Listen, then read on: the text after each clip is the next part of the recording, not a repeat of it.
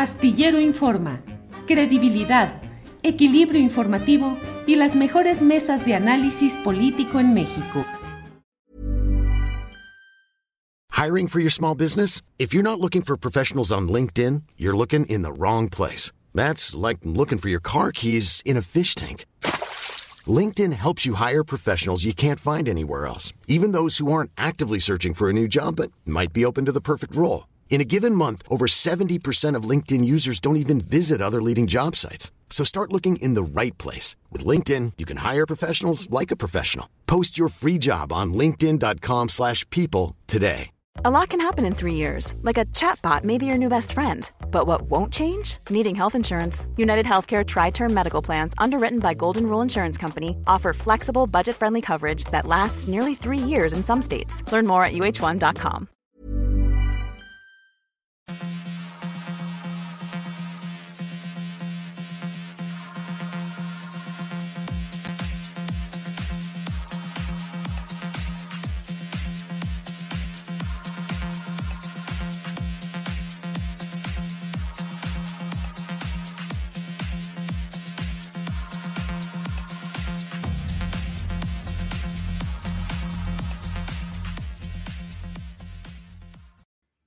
La una de la tarde con un minuto, la una de la tarde con un minuto, ya estamos aquí en Astillero Informa. Muchas gracias por acompañarnos en este lunes 8 de agosto de 2022. Gracias por estar con nosotros. Tenemos hoy mucha información interesante. Iniciaremos en unos segundos más analizando lo que ha sido la huelga del sexenio, la huelga tan prolongada, 900 días de huelga en Notimex. ¿Qué está pasando ahí? ¿Hay voluntad de diálogo? ¿No hay? ¿Es una terquedad? ¿Hay asuntos pendientes legales? ¿Qué es lo que estamos viviendo en esta tan prolongada huelga que mantiene al Estado mexicano sin su agencia informativa? Platicaremos también enseguida con Jesús Lemus, periodista independiente, quien ha denunciado persecución por parte del fiscal general de la República, Alejandro Gersmanero. Luego tendremos a Claudia Villegas con su comentario económico de cada lunes y platicaremos con Gerardo Yamamoto Villavicencio, él es coordinador de las brigadas Casamapaches de la Convención Nacional Morenista. Hablaremos con Santiago Aguirre del Centro de Derechos Humanos Miguel Agustín Pro Juárez sobre el acuerdo que va a emitir el presidente de la República para declarar que la Guardia Nacional pase directamente a la Secretaría de la Defensa Nacional con independencia de lo que decida el Congreso de la Unión. Y cerraremos con la mesa de periodismo con Jorge Meléndez y Salvador Frausto. Arrancamos ya. Gracias por estar con nosotros y le doy la bienvenida a Adriana Urrea. Ella es secretaria general del Sindicato Único de Trabajadores de Notimex. Adriana, buenas tardes. Hola Julio, me da mucho gusto saludarte a, ti y a tu audiencia. Y estamos también con Manuel Fuentes Muñiz, doctor en Derecho y abogado postulante, profesor de Derecho en la Guamas Capotzalco, columnista en La Silla Rota. Manuel, buenas tardes. Julio, ¿cómo te va? Gusto saludarte. Saludos, Adriana. Gracias. Debo decir que para esta mesa invitamos uh, a un representante o a la dirección general de Notimex o a un representante y no tuvimos respuesta. Así es que, como en otras ocasiones, para cualquier tipo de eh, respuesta o de eh, planteamiento que desea hacer la dirección general de Notimex a cargo de San Juana Martínez, estamos siempre dispuestos a una entrevista cuando ella lo desee. Bien, Adriana, 900 días de huelga. ¿Qué ha pasado en este tiempo? ¿Cuáles son, cuál es la acumulación de hechos jurídicos? ¿Cuántas demandas han presentado en contra de ustedes? ¿Cuál ha sido el saldo y cómo va todo hasta hoy? Muchas gracias. Pues mira, 900 días de huelga muy complejos, nada más recordar que con este tiempo de huelga ya es la huelga eh, dentro de un organismo público más largo que se haya registrado en este país, también es la huelga eh, de un medio de comunicación eh, no tiene referentes, ¿no? De un medio de comunicación público, una huelga que está soportada en un 80% por mujeres y que además se ha desarrollado en medio de la pandemia, una situación muy compleja de por sí para los trabajadores que hemos estado sin ingresos. ¿Y cuál ha sido, pues, este, este balance?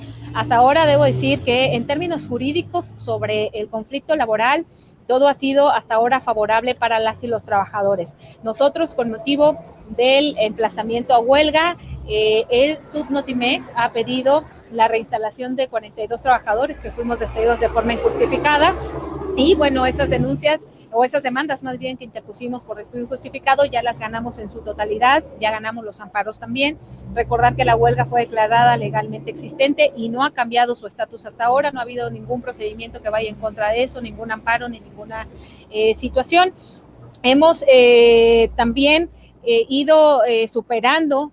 Eh, situaciones que se nos han venido interponiendo. Recordemos que al menos hemos tenido al menos siete intentos de rompimiento de huelga por diferentes estrategias, entre ellas cuando se nos acusó de secuestro ante la Fiscalía General de la República y después de un em, operativo, pues dieron cuenta que era un llamado falso, o cuando nos mandaron a la Guardia Nacional también para intimidarnos a un campamento donde decían que nos habíamos robado autos y era pues totalmente falso. En fin, de todos estos procesos que te comento, nosotros hemos contabilizado o bueno, hemos sumado alrededor de 20 resoluciones y ordenamientos eh, jurídicos o desmentidos de alguna autoridad hacia los señalamientos de eh, la dirección de Notimex en contra de nuestro movimiento.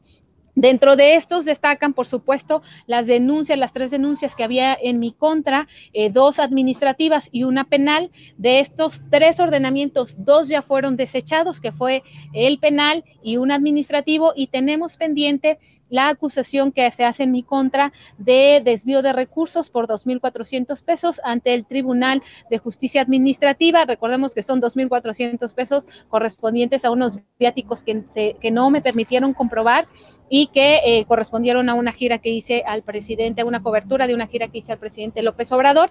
Este tema está pendiente porque el tribunal eh, determinó que yo era culpable de esa, de esa cantidad de desvío de recursos eh, y me condena a pagar 2.400 pesos y eh, retirarme del cargo por 30 días. Eh, nosotros apelamos esa decisión, la apelación ya fue admitida por el tribunal y estamos esperando la resolución. De cualquier manera, con independencia del resultado, nosotros seguiremos insistiendo hasta demostrar que en ese caso también somos inocentes. Ese ha sido el balance hasta ahora. Gracias, Adriana. Manuel Fuentes. Eh, has litigado montones de veces, años, décadas, has visto todos los eh, ires y venires de la justicia laboral en México. ¿Qué significa para ti como jurista, como litigante, eh, siempre del lado de los trabajadores? ¿Qué significa esta huelga? ¿Y cuáles son las características, si es que las hay, de irregularidad grave? Pues mira, en principio lo que yo quisiera decirte es que es sorprendente que se trate de una huelga y la huelga como se esté tratando. En el sistema jurídico mexicano, la huelga es la suspensión temporal de labores.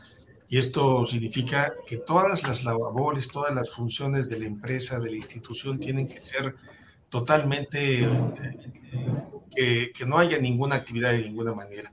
Pero aquí, aquí lo sorprendente es de que a pesar de que la huelga es eh, legalmente existente, a pesar de que la Junta Federal de Conciliación y Arbitraje así lo ha remitido, eh, esta eh, está funcionando de una manera relativa porque finalmente la huelga no se está respetando. Y lo más grave es que el, propio gobierno no la está respetando.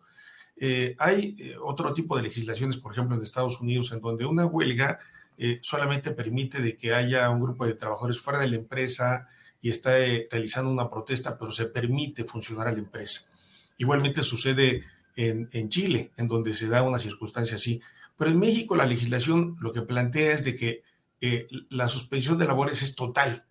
E incluso hay un artículo en la Ley Federal del Trabajo que establece el 449 de que es obligación de las autoridades civiles eh, realizar todo tipo de actos para, para que se respete el derecho de huelga. Y aquí nos preguntamos entonces, ¿por qué se está permitiendo por parte de la Cámara de Diputados, por parte de la Secretaría de Hacienda, llevar a cabo el funcionamiento del presupuesto y está permitiendo incluso que un promedio de 180 personas esté cobrando actualmente y está realizando actividades a nombre de la agencia Notimex, cuando eh, esta actividad no puede darse, es totalmente un acto, diríamos, ilícito, ilegal, el que están llevando a cabo estas funciones y realmente es sorprendente. Sorprendente porque finalmente una obligación del Estado, de las autoridades, es hacer respetar la huelga. Entonces, ¿cómo, cómo se puede plantear un escenario de una, de una huelga que realmente se está burlando totalmente? ¿Cómo se puede plantear un escenario de esta naturaleza? Por supuesto que no solamente es un tema de que ser funcionario te permite estar violentando la ley. Hay una ley para los servidores públicos que plantea de que una circunstancia de esta naturaleza es motivo incluso de inhabilitación de aquellos servidores públicos. Dice la propia ley de servidores públicos de que una violación a los derechos humanos puede traer consigo la inhabilitación del puesto. Eh, hay incluso circunstancias en el Código Penal Federal de que aquellas, eh, aquel ejercicio indebido del presupuesto también puede ser motivo de una, de una sanción penal y también puede haber un tema de responsabilidades. Pero aquí, aquí yo lo que llamaría la atención es de que eh, incluso a nivel internacional ha habido declaraciones, expresiones en donde se está cuestionando la actividad del gobierno federal en relación a este punto. Y eh, en, este ámbito, lo que yo diría, también hay violaciones incluso eh, en el ámbito de la Organización Internacional del Trabajo, ante la Comisión Interamericana de Derechos Humanos, porque finalmente ya la huelga es un derecho humano y el mismo debe de ser respetado. Eh, la, huelga trajo como consecuencia un, tema de una protesta legítima de las y los trabajadores de una violación de 40 cláusulas del contrato colectivo de trabajo. Prácticamente se estaba violando todo el contrato colectivo de trabajo y hubo una tolerancia de los trabajadores durante casi un año para llegar a un acuerdo y sin embargo nunca hubo una respuesta positiva. Y lo que habrá que llamar aquí la atención es de que el principal derecho de los trabajadores, que es el empleo y el salario, ese fue el, que, eh, el motivo por el cual se tuvo que estallar la huelga. Y entonces una huelga de esta naturaleza me, parece un tema que nunca se había visto, mucho menos por, por eh, eh, ejercida por el Estado y que se pueda llevar a cabo una situación de esta naturaleza. Quisiera concluir esta primera parte señalando de que Actualmente hay 10 huelgas, de acuerdo a reportes de la propia autoridad, la Secretaría del Trabajo, con datos del 8 de julio de 2022. Y bueno, ninguna de estas 10 huelgas eh, es eh, promovida o, que esté llevada a cabo por trabajadores al servicio del Estado. Estas, estas 10 huelgas, eh, en todo caso, la que es más significativa es efectivamente la huelga que llevan a cabo las y los trabajadores del sindicato Timex, en donde finalmente no ha habido una, una posición, una respuesta de parte de la autoridad. Y bueno, yo te podría decir en conclusión, eh, eh, querido Julio, de que es una huelga eh, vergonzosa, porque finalmente es, es una huelga la más importante en este sexenio y donde finalmente el gobierno no está respetando un derecho fundamental como es el de la huelga. Gracias, doctor Manuel Fuentes. Adriana Urrea, 900 días en huelga que han sido, eh, pues obviamente, muy duros y muy, eh, han puesto a prueba el temple de quienes están participando en este movimiento. Pero ¿qué sigue? ¿Qué piensan hacer? Porque bueno, pareciera en cierto momento que la apuesta ha sido dejarlos ahí a que pase el tiempo y el tiempo sea el que los venza, eh, el ver que no prosperan las... Ah, eh, diligencias eh, laborales correspondientes. ¿Qué sigue? ¿Cuál es la siguiente etapa de este movimiento? Sí, pues eh, nosotros hemos venido estableciendo diferentes acciones, sobre todo a nivel internacional. Eh, justo porque pues aquí prácticamente hemos agotado eh, las instancias. Claramente tenemos pendiente el tema de la demanda de imputabilidad, que eso es una herramienta jurídica que hemos expuesto también en este espacio, pero muy breve para, recordar. Es justo que ante la falta de negociación y acuerdo eh, entre las partes, pues nosotros tenemos un recurso jurídico que es una demanda en la que se le solicita a la autoridad laboral que ellos determinen quién fue el responsable del conflicto y la forma en cómo se soluciona eh, la huelga. Hasta ahora no hemos tenido la resolución de esta eh, demanda que se interpuso en noviembre del 2020 y ya se superaron todos los tiempos que hay por ley para eh, conocer la resolución y por eso establecimos un amparo que ganamos este año, pero que la dirección nuevamente recurrió a recursos legales para seguir alargando el proceso y estamos esperando que eh, se termine eh, o, superar esta parte para conocer esa resolución. Es decir, eh, aún así, aunque tenemos pendiente todavía este proceso, lo cierto es que la autoridad pues tampoco ha resuelto o no ha sacado esta resolución que nos limita, digamos, para avanzar en una solución, en toda vez que no tenemos la, no vemos la voluntad de la dirección ni de, las autoridades a quien el presidente ha instruido para avanzar eh, en destrabar esto.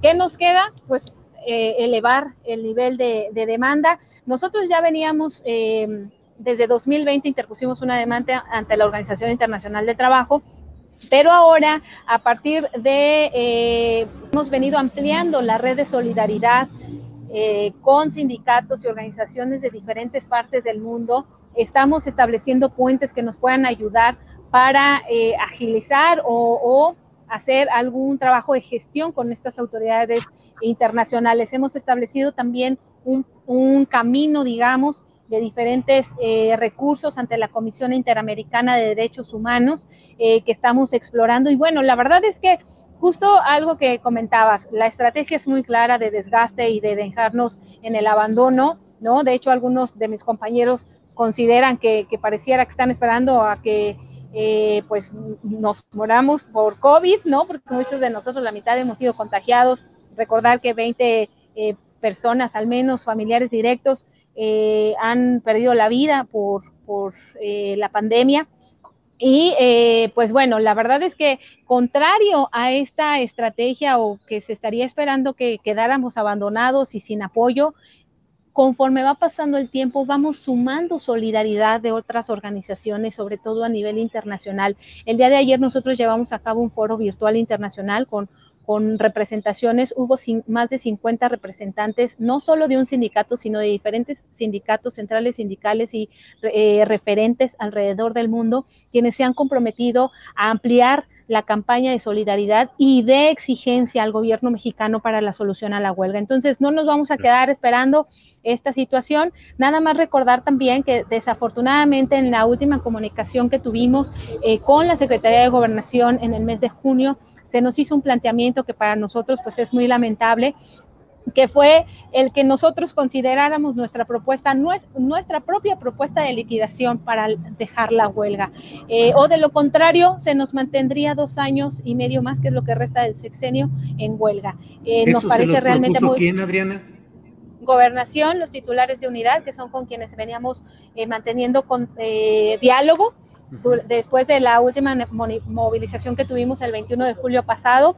Ese fue el planteamiento que hicieron porque ellos reconocieron que ya no podían tener diálogo con la dirección, que la directora no les respondía llamadas ni mensajes ni nadie de su representación. Entonces dijeron, bueno, como no podemos establecer un diálogo, pues ¿por qué ustedes no presentan su propuesta de liquidación? Nos dicen cuánto es, cuánto les toca y pues nosotros lo pasamos a análisis a ver si pasa. La verdad es que esto más allá de, de, bueno, nos parece una falta de respeto definitivamente a los trabajadores, pero además es, de nuevo, es una huelga reconocida legalmente, que todo ha sido acreditado y hacernos este planteamiento, además de, darnos una, una eh, pues estocada a nosotros mismos, que es lo que nos están planteando, nos están diciendo cómo quieren morir, ¿no? Ahorcados o, o, con una bala, este, pues a nosotros nos parece de gravedad que hacernos un planteamiento de esto, más allá de afectarnos como trabajadores y todo este tema eh, laboral, eh, pues es una parte de eh, encubrimiento a las irregularidades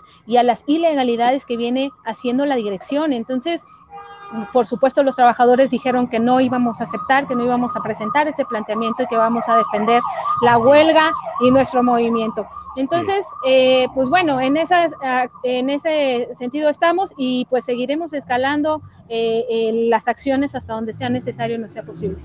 Gracias, Adriana. Eh, doctor Manuel Fuentes. Manuel, mm, ¿qué hacer frente a un planteamiento así? O sea, no hay manera de solucionar la directora general, según lo que nos dice Adriana, le dijeron los funcionarios de gobernación, no contesta las llamadas, no tiene interés en dialogar eh, y lo que proponen es eh, calculen su liquidación. ¿Cuál sería el futuro de un movimiento de este tipo como abogado? ¿Tú cómo lo ves? O sea, seguir adelante hasta que termine el sexenio, eh, optar por liquidar. ¿Cuál sería la recomendación jurídica? Uno. Y dos, te quiero pedir que me digas eh, qué se debe hacer ante el uso del presupuesto de Notimex que se ejerce al 100% como si estuviera funcionando al 100% cuando está en huelga. ¿Qué eh, tipo jurídico se aplica a este tipo de cosas? Bueno, primero que nada, desgraciadamente tendríamos un escenario muy complicado porque eh, la Junta Federal de Conciliación y Arbitraje, que es la responsable de poder resolver el tema, pues depende de la presidencia de la República. Eh, uno de los temas más cuestionados de este tipo de autoridades es de que finalmente tiene un control directo en ese ámbito y la directora de Notimex ha presumido que cuenta con el apoyo del presidente de la República. Este elemento pues eh, plantea una situación complicada porque entonces la Junta Federal de Conciliación y Arbitraje estaría controlada para evitar una resolución. Obviamente ante una situación de esta naturaleza sí, en efecto quedan los amparos eh, para, para hacer que efectivamente la Junta responda, pero como señalaba Adriana, no están atendiendo incluso los amparos. Eh, por supuesto, a mí me parece que habría que estar agotando las instancias nacionales, bueno, estar acudiendo a la Contraloría e incluso eh, dar a conocer, pero por medio de la propia Junta Federal de Conciliación y Arbitraje, de que detenga todo ejercicio de presupuesto derivado de que esta huelga es legalmente existente. Eh, otra situación, incluso pedirle a la Junta Federal de Conciliación y Arbitraje que dé vista a la Fiscalía General de la República, dado que se están cometiendo presuntivamente delitos en contra del propio presupuesto, porque además es una obligación de la propia directora manifestar, bajo protesta, decir verdad, que hay una huelga en la vida de los hechos y que finalmente, una, no una huelga en la vida de los hechos, sino una huelga legal, es decir, una huelga que está totalmente reconocida, y el hecho de que ella como servidora pública esté solicitando la aprobación de un presupuesto y lo esté ejerciendo, obviamente ahí hay un tema de responsabilidades que habría que estar ejerciendo. Y eh, en este ámbito lo que tendríamos eh, que señalar es de que sí necesariamente se tiene que estar acudiendo a instancias eh, internacionales. El propio sindicato puede estar acudiendo porque así lo plantea la propia Organización Internacional del Trabajo de que hay una clara violación al convenio 87, al convenio 98, el primero que tiene que ver con temas de libertad sindical, que se dio precisamente cuando se reestructuró el comité ejecutivo y de tres integrantes, 11 personas fueron despedidas, entre ellas Adriana y otras personas del comité ejecutivo. Obviamente una clara violación al ejercicio de la libertad sindical, el hecho de que al mismo tiempo estuviera eh, fomentando, patrocinando, creando un sindicato paralelo, obviamente también es una clara violación del convenio 87. Pero también el convenio 98 tiene que ver precisamente con temas de la contratación colectiva, un tema como tal que me parece que la propia Organización Internacional del Trabajo debe de conocer. Tiene que haber un, un planteamiento formal por parte del sindicato para que se pueda eh, ejercer por parte de la OIT una situación de esta naturaleza. Obviamente también eh, la petición a la Comisión Interamericana de Derechos Humanos de precisamente eh, esta serie de violaciones individuales y colectivas que se están ejerciendo en perjuicio de los trabajadores, me parece también que es un tema urgente y que tiene que agotarse. Desgraciadamente, cuando se agotan las instancias correspondientes a nivel nacional, pues el ejercicio de las acciones internacionales me parece que es lo más importante porque yo eh, sí observo de que hay una serie de omisiones, unos actos deliberados, en donde eh, esto traería como consecuencia de que se, se pudiera determinar un, un, tema de responsabilidad administrativa de la propia directora y otros servidores públicos que estuvieran avalando precisamente el ejercicio del derecho de huelga. Eh, este, este tema del presupuesto es una, una cuestión, eh, yo diría, muy importante porque desde el punto de vista jurídico es imposible, no, no hay ninguna eh, alternativa legal en la cual se pueda estar llevando a cabo el ejercicio del presupuesto y que haya una actividad paralela, porque este es un, un acto totalmente ilegal. imaginémonos que si la huelga está reconocida a nivel constitucional, está reconocida a nivel de tratados internacionales, de la propia ley federal del trabajo, se puede violentar una, una cuestión de esta naturaleza y el propio gobierno está permitiendo de que pudiera haber un tema paralelo, diríamos, de que a través de esquiroles, a través de personas estuvieran eh, afectando el derecho de huelga. Por supuesto de que en este caso el tema del presupuesto eh, no se puede llevar a cabo y bueno, si, si la Junta Federal omite el aviso formal y requerir a, la Cámara de Diputados y a la Secretaría de Hacienda de que esté dotando de presupuesto, eh, obviamente pues eh, también la Junta Federal estaría cometiendo violaciones a, las normas. Me parece que aquí es importante hacer un llamado al gobierno de que tiene que estar ah, haciendo respetar el derecho de, huelga, que es el más importante. Obviamente aquí eh, una de las cuestiones que es preocupante, cómo los trabajadores en efecto se le está planteando una alternativa de vender su huelga, sus contratos individuales a cambio de una indemnización.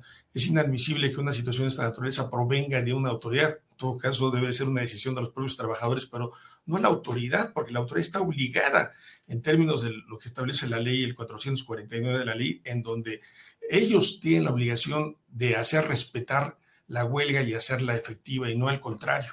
Y entonces eh, nos parece también inaudito de que la Secretaría de Gobernación llame a la directora y tampoco se presente. Aquí eh, habrá que señalar de que finalmente es la autoridad, el gobierno, el que debe de estar respondiendo por una situación de esta naturaleza en donde efectivamente está eh, quedando este gobierno con un sello eh, vergonzoso de una violación a derechos fundamentales de los trabajadores y podemos decir por todos lados en donde nos encontramos se menciona el tema de la huelga de Ontimes como, como el acto más vergonzoso este gobierno al no respetar un derecho fundamental de los trabajadores. Gracias, Manuel. Eh, Adriana, ¿tienen alguna serie de actividades que iniciaron ayer que continúan hoy? Para ir cerrando esta plática, ¿nos puedes decir qué es lo que tienen pendientes y cuáles pues lo que tienen hacia futuro. Sí, nada más, Julio, si me permites muy rápido y abonando lo que comentaba Manuel, tener en cuenta esto. Hasta ahora la dirección ha hecho un gasto del ejercicio de más o menos 500 millones de pesos, que es lo que ha venido reportando y considerando este año. Si nos esperáramos al cierre del sexenio, como es lo que se nos ha advertido, estaríamos hablando de un gasto ilegal de más de mil millones de pesos que se estarían eh, eh, destinando a Notimex, que se estarían gastando conforme a la actividad que ha venido desarrollando la empresa. La directora sigue recibiendo su salario mensual de más de 100 mil pesos mensuales eh, sin operación. Nada más dejaría el dato ahí. Y bueno, sobre las acciones, justo... y, bueno, ¿y se corre el riesgo de que caiga en quiebra Notimex? Eh, digo, el, abogado nos podrá dar más detalles sobre esto, pero entiendo que no podría caer en esta situación toda vez que estamos hablando de un organismo público de gobierno. El gobierno tendría que dar la garantía a los trabajadores sobre los derechos y sobre esta condición. No es la misma eh, situación jurídica que pasa con una empresa privada, entonces no, no habría esa razón. Pero además lo más importante es que durante las audiencias de la demanda de imputabilidad se quedó claro que no había insolvencia económica para poder cubrir los derechos de los trabajadores entonces, digamos que ante la autoridad ha quedado demostrado que la, empresa sí tenía los recursos, sí lo sigue teniendo, y entonces no se, además no, no se justificaría que entre en quiebra cuando se gastaron el dinero en una huelga. Por eso es, era importante destacar esta parte de la responsabilidad de la dirección, porque entonces ya no cae la responsabilidad, mucho menos eh, tendríamos responsabilidad los trabajadores y el gobierno estaría obligado a cumplir sus obligaciones en términos eh, de, ser patrón de este pues de esta empresa, ¿no?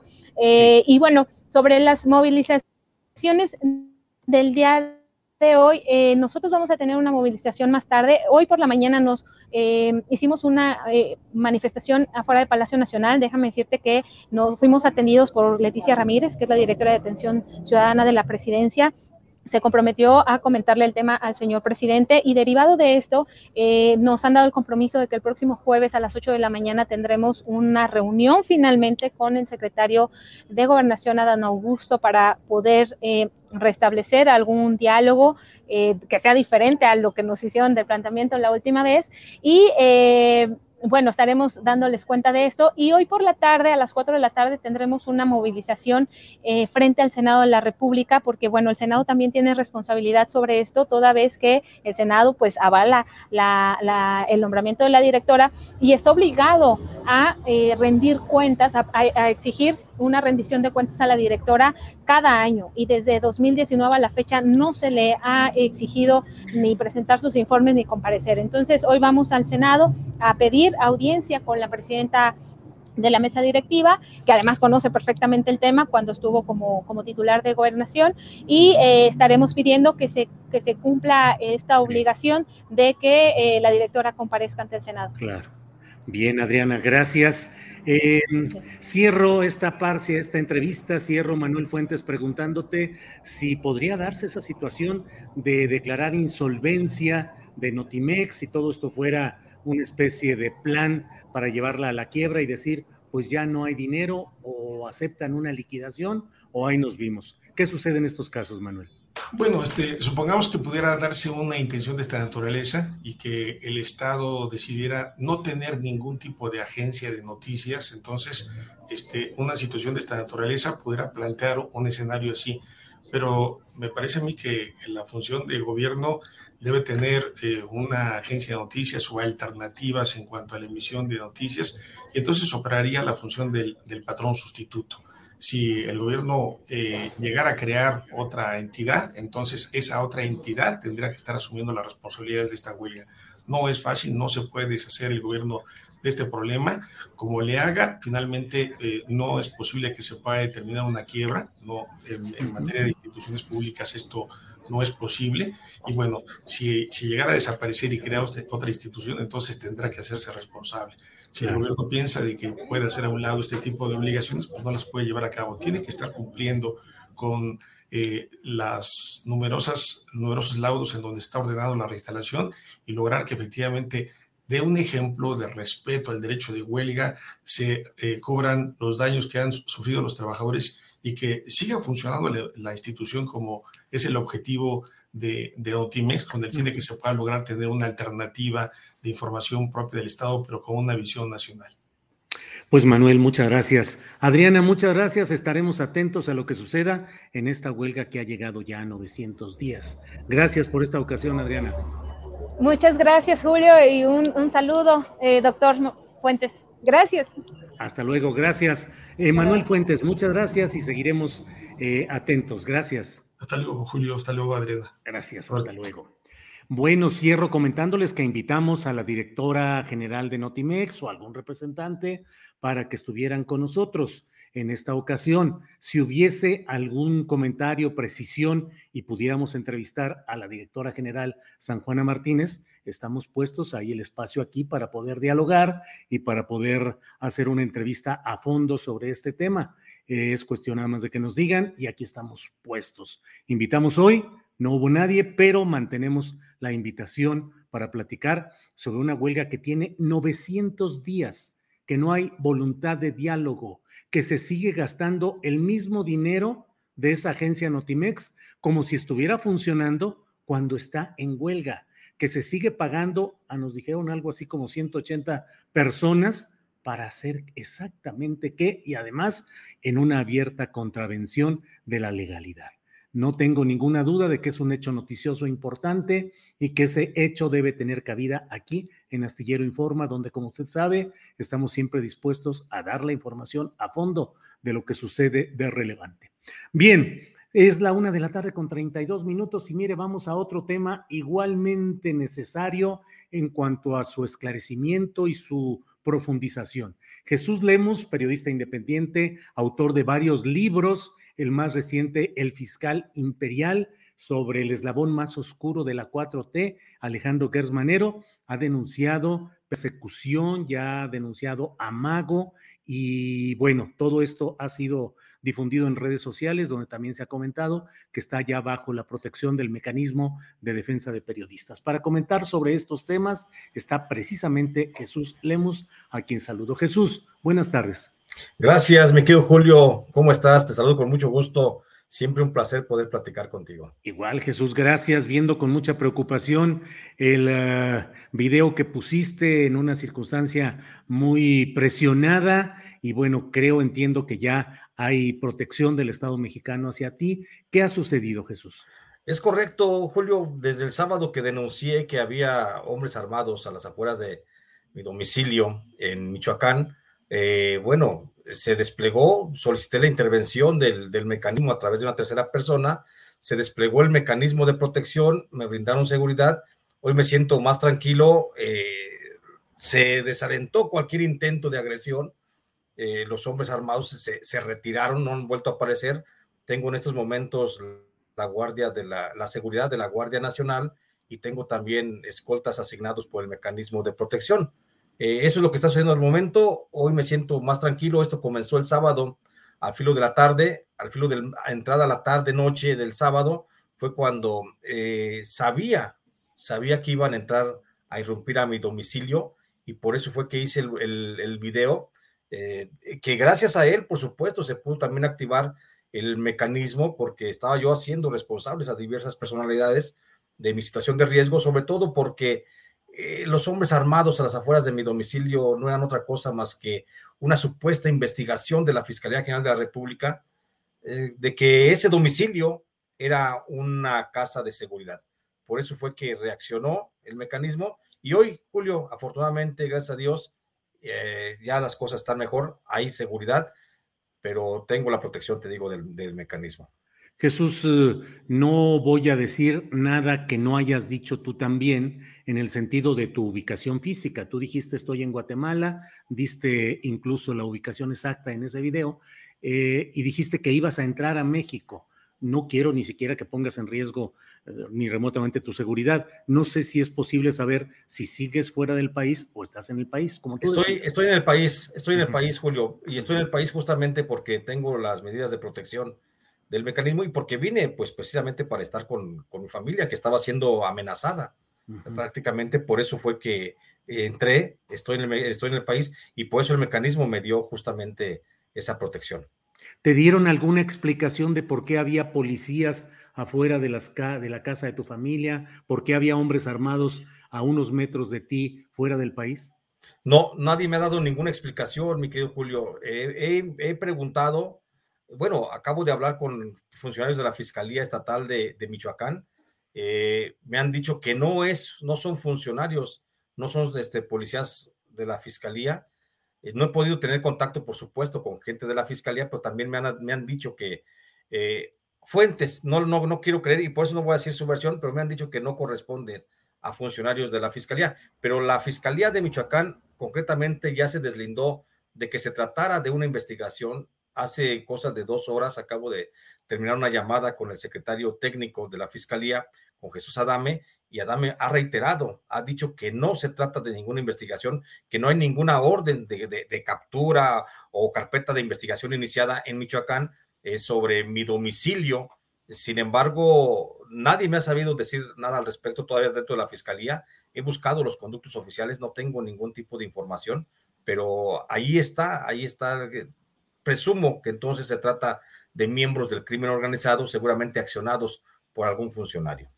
Hiciste una serie de consideraciones muy críticas respecto a la manera como se ha manejado tanto la Fiscalía General de la República, como también dijiste que eh, en esta etapa el presidente López Obrador parecía que actuaba igual que Felipe Calderón. ¿Qué, Sin duda. Sí. Sin duda alguna, Julio, y fíjate que eso me ha ganado el odio de amenazas y de mentadas de madre a través de las redes sociales, porque lamentablemente vivimos en un país donde el fanatismo sigue prevaleciendo. Eh, quieren que exigen información y justicia, información con base documental, se las aporta uno y no la creen, dicen que uno es un golpeador. Eh, exigen cada vez que habla un periodista en los medios que aporte pruebas, pero sin embargo siguen creyendo en la Rosa de Guadalupe. Entonces, ese tipo de, comentarios que me han hostigado en estos días, pues a final de cuentas hay que dejarlos pasar. La gente a veces habla porque puede hablar, porque puede hacerlo. Pero si en un momento, Julio, dijimos que los muertos eran de Calderón, si en un momento dijimos que los muertos eran de Enrique Peña Nieto, yo no veo por qué no decir que los muertos también son de Andrés Manuel. Eso también tenemos que decirlo y tenemos que ser muy claros desde nuestro ejercicio periodístico recto, no inclinado hacia ninguna parte. Y entonces creo que eso es lo que a veces a la gente no le gusta, que lo saquen de su pensamiento mágico, de su comodidad de creencias y que lo pongan frente a una realidad lacerante. Yo señalé justamente la responsabilidad del el presidente López Obrador porque es el principal administrador, es el, es el, gerente de la, de, de la administración del país, entonces es el presidente y sobre él, él mismo lo ha dicho, Julio, no hay una sola hoja que no se mueva en la estructura federal sin, la, sin el conocimiento del presidente. Entonces, si eso fue antes, yo no sé por qué hoy no puede ser de la misma forma. acusé, por supuesto, señalé la, eh, la responsabilidad del presidente sobre mi seguridad, sobre la seguridad de mi familia. Eh, reaccionó, gracias a esto reaccionó también el mecanismo. Adán Augusto López Hernández, la secretaria de Seguridad Pública, a través de mi amigo Vicente Serrano, bueno, hicieron llegar eh, la, su palabra de que no había nada del, por parte del gobierno federal de persecución, entonces cosa que yo agradezco. Gracias a ello se activó el mecanismo de protección, me pudieron dar toda esta, esta posibilidad de seguridad, pero también nadie hasta el momento ha desdicho o la fiscalía no ha dicho que ellos no tienen nada que ver en una actuación contra mi persona. La fiscalía de Gers Manero sigue tan ominosa, tan silenciosa como siempre, y eso, por supuesto, que le afecta a este gobierno de la Cuarta Transformación, que quiere pasar a la historia por transparente y por pulcro. Entonces, voy a, seguir insistiendo en eso, eh, mi querido Julio. Lo que dije el sábado lo sigo sosteniendo. La seguridad en México de cualquier periodista es responsabilidad del presidente de la República, porque para eso existe un mecanismo de protección. Hoy ha reaccionado, qué bueno, y lo reconozco y lo aplaudo, y lo aplaudo. Gracias al mecanismo, hoy hoy en este momento aquí estoy, estoy seguro, me siento seguro, quiero seguir con vida, por supuesto, pero también hay que decir una cosa, mi querido Vicente, si no fuera, perdón, mi querido Julio, si no fuera por Vicente Serrano, que fue el que activó prácticamente el mecanismo, no habría en este momento ningún tipo de protección para mi persona, porque en anteriores ocasiones, por lo menos en tres ocasiones, yo había pedido nada más por el, por el hecho de amenazas que me obligaron a salir del país y refugiarme en Guatemala, yo había pedido la intervención del mecanismo y me ignoraron completamente. Nadie me, peló. Hoy afortunadamente hubo un grupo de periodistas que accionaron, que insistieron ante la autoridad como si de eso se tratara el país, cuando las instancias están para servirle, para servirle justamente a los mexicanos, pero ahora es como de negociación y como de prebenda y como de hacer favores, pero como quiera que sea, como quiera que sea, eh, hoy estoy a salvo gracias a la intervención rápida del mecanismo. Es, me siento seguro, mi querido Julio. Qué bueno, Jesús, qué bueno y qué bueno que hubo esta intervención y qué bueno que estuvo Vicente Serrano empujando en eh, un acto de solidaridad que le honra. Eh, y desde luego, em, Jesús, pues eso sucede, es lo que es lo que sucede, es el pan nuestro de cada día. Días atrás eras un héroe defensor de la libertad de expresión, un denunciante de la peor podredumbre, un hombre heroico, y cuando se tocan algunas fibras relacionadas con la realidad política y administrativa de este país, las cosas cambian. En específico, te quiero decir, tú dijiste que era equiparable eh, López Obrador respecto a Felipe Calderón en esa materia. ¿A qué nos referimos? ¿A que haya complicidades? ¿A que haya también eh, un García Luna que sería Gers Manero? ¿O cuál sería el punto, Jesús? A, mí me, preocupa y, lo señalo también de manera muy precisa. Eh, con Felipe Calderón yo fui eh, perseguido y encarcelado bajo acusaciones falsas y llevado a una cárcel federal de máxima seguridad y estuve tres años preso. El presidente Felipe Calderón me persiguió. Hoy, sí es cierto, no me está persiguiendo Andrés Manuel, pero está permitiendo, al menos por omisión, que la Fiscalía General de la República esté accionando un mecanismo de intimidación sobre mi persona. Yo no veo ninguna diferencia, mi querido Julio. Yo no veo ninguna diferencia entre lo que hizo Felipe Calderón entonces, que me mandó a prisión, y hoy, que todavía estamos en este gobierno, donde hay una orden de investigación por parte de la Fiscalía, donde me están investigando, donde me podrían atribuir posibles delitos eh, falsos y posiblemente no sé qué vaya a suceder más adelante. Por lo tanto, al día de hoy, mientras la fiscalía no salga a decir no tengo nada, porque yo no tengo nada que pagarle a la justicia, no, no, no le debo ni una infracción, Julio, porque ni siquiera manejo. Entonces, mientras la fiscalía no salga y diga que no hay ninguna investigación, para mí eso está, eso está vivo y está vigente y puede suceder en cualquier momento una detención arbitraria y, por supuesto, un encarcelamiento del que seguramente empapelado, pues te avientas otros tantos años en la cárcel. Entonces, yo nada más por eso estoy viendo que esto es muy similar, en mi caso al menos, eh, con relación al gobierno de Felipe Calderón. Y si no, nada más mi caso, hay que preguntarle a las viudas, hay que preguntarle a los huérfanos de tantos periodistas asesinados en este gobierno, si en este gobierno hay seguridad para los periodistas mejor que antes y si realmente en este gobierno ya no hay asesinatos eh, de orden oficial. Gracias, Jesús. Jesús, eh, fuentes editoriales me platicaron en privado que habían considerado incluso no publicar el libro del fiscal imperial por el riesgo evidente que preveían de que pudiese haber una reacción de esta índole y que incluso te habrían planteado la posibilidad de no publicarlo sin castigo eh, editorial de los que luego hay si uno no cumple con el compromiso. ¿Pensaste en algún momento en no publicar el libro? No, y debo decirlo también de manera muy clara, tu, Tu micrófono. Este, tengo el micrófono. Por ahí estamos. ¿Se, escucha? ¿Se escucha? ¿Me escuchas? Ah, bueno, adelante, que sí, te escuchas, Jesús. Sí, Julio, fíjate que sí tuve, por supuesto, en un momento determinado, cuando estaba haciendo el libro del fiscal imperial, tuve en un momento determinado la oferta generosa de mi editor Edgar Kraus, que me dijo en tres ocasiones, me lo repitió, eh, si no quieres publicar este libro, no pasa nada, nadie te va a cuestionar, eh, la, editorial, tienes todo el respaldo de la editorial, pero por supuesto que yo dije, quiero publicarlo, necesito publicarlo porque es una información que se necesita conocer. No lo quise publicar en aras del heroísmo ni del periodista eh, valiente que se lanza contra las huestes de la corrupción. No, quise publicarlo porque creo que es una forma también de aportarle a la historia, a la transformación esta que se mueve, que se mueve hoy en México. Quise yo también aportarle y por eso dije, sabíamos de los riesgos que había de publicar este libro y por eso dije, va, este libro se tiene que publicar porque al final de cuentas, si no lo publico yo, va a tener que venir alguien y va a publicar algo similar. Yo quise también, por supuesto, nadie me torció la mano, nadie me hizo manita de puerco para decir, ah, tienes que publicar. No, yo lo publiqué por convicción, porque estoy casado con el periodismo y por, sobre todo porque mucha gente, mucha gente necesita este tipo de lectura para ir normando un criterio y tener un amplio espectro de lo que es la vida política nacional. Queda clara la situación. Te agradezco mucho la amabilidad de tomar esta llamada. Si hubiera algo que eh, desees agregar o puntualizar, con todo gusto aquí hay el espacio en este momento o cuando tú desees. Y te agradezco esta oportunidad, insisto, a reserva de lo que desees agregar, Jesús. Gracias, Julio. Pues siempre bien agradecido con esta posibilidad de poder platicar contigo. Siempre es un deleite estar en este espacio y pues estoy siempre a tus órdenes, maestro. Gracias, Jesús. Hasta luego. Gracias y buenas tardes. Hasta luego. Bien, vamos, déjeme ver, yo creo que vamos a hacer un, pequeño eh, promocional mientras arreglamos aquí asuntos de sonido. Eh, vamos y venimos en un segundito.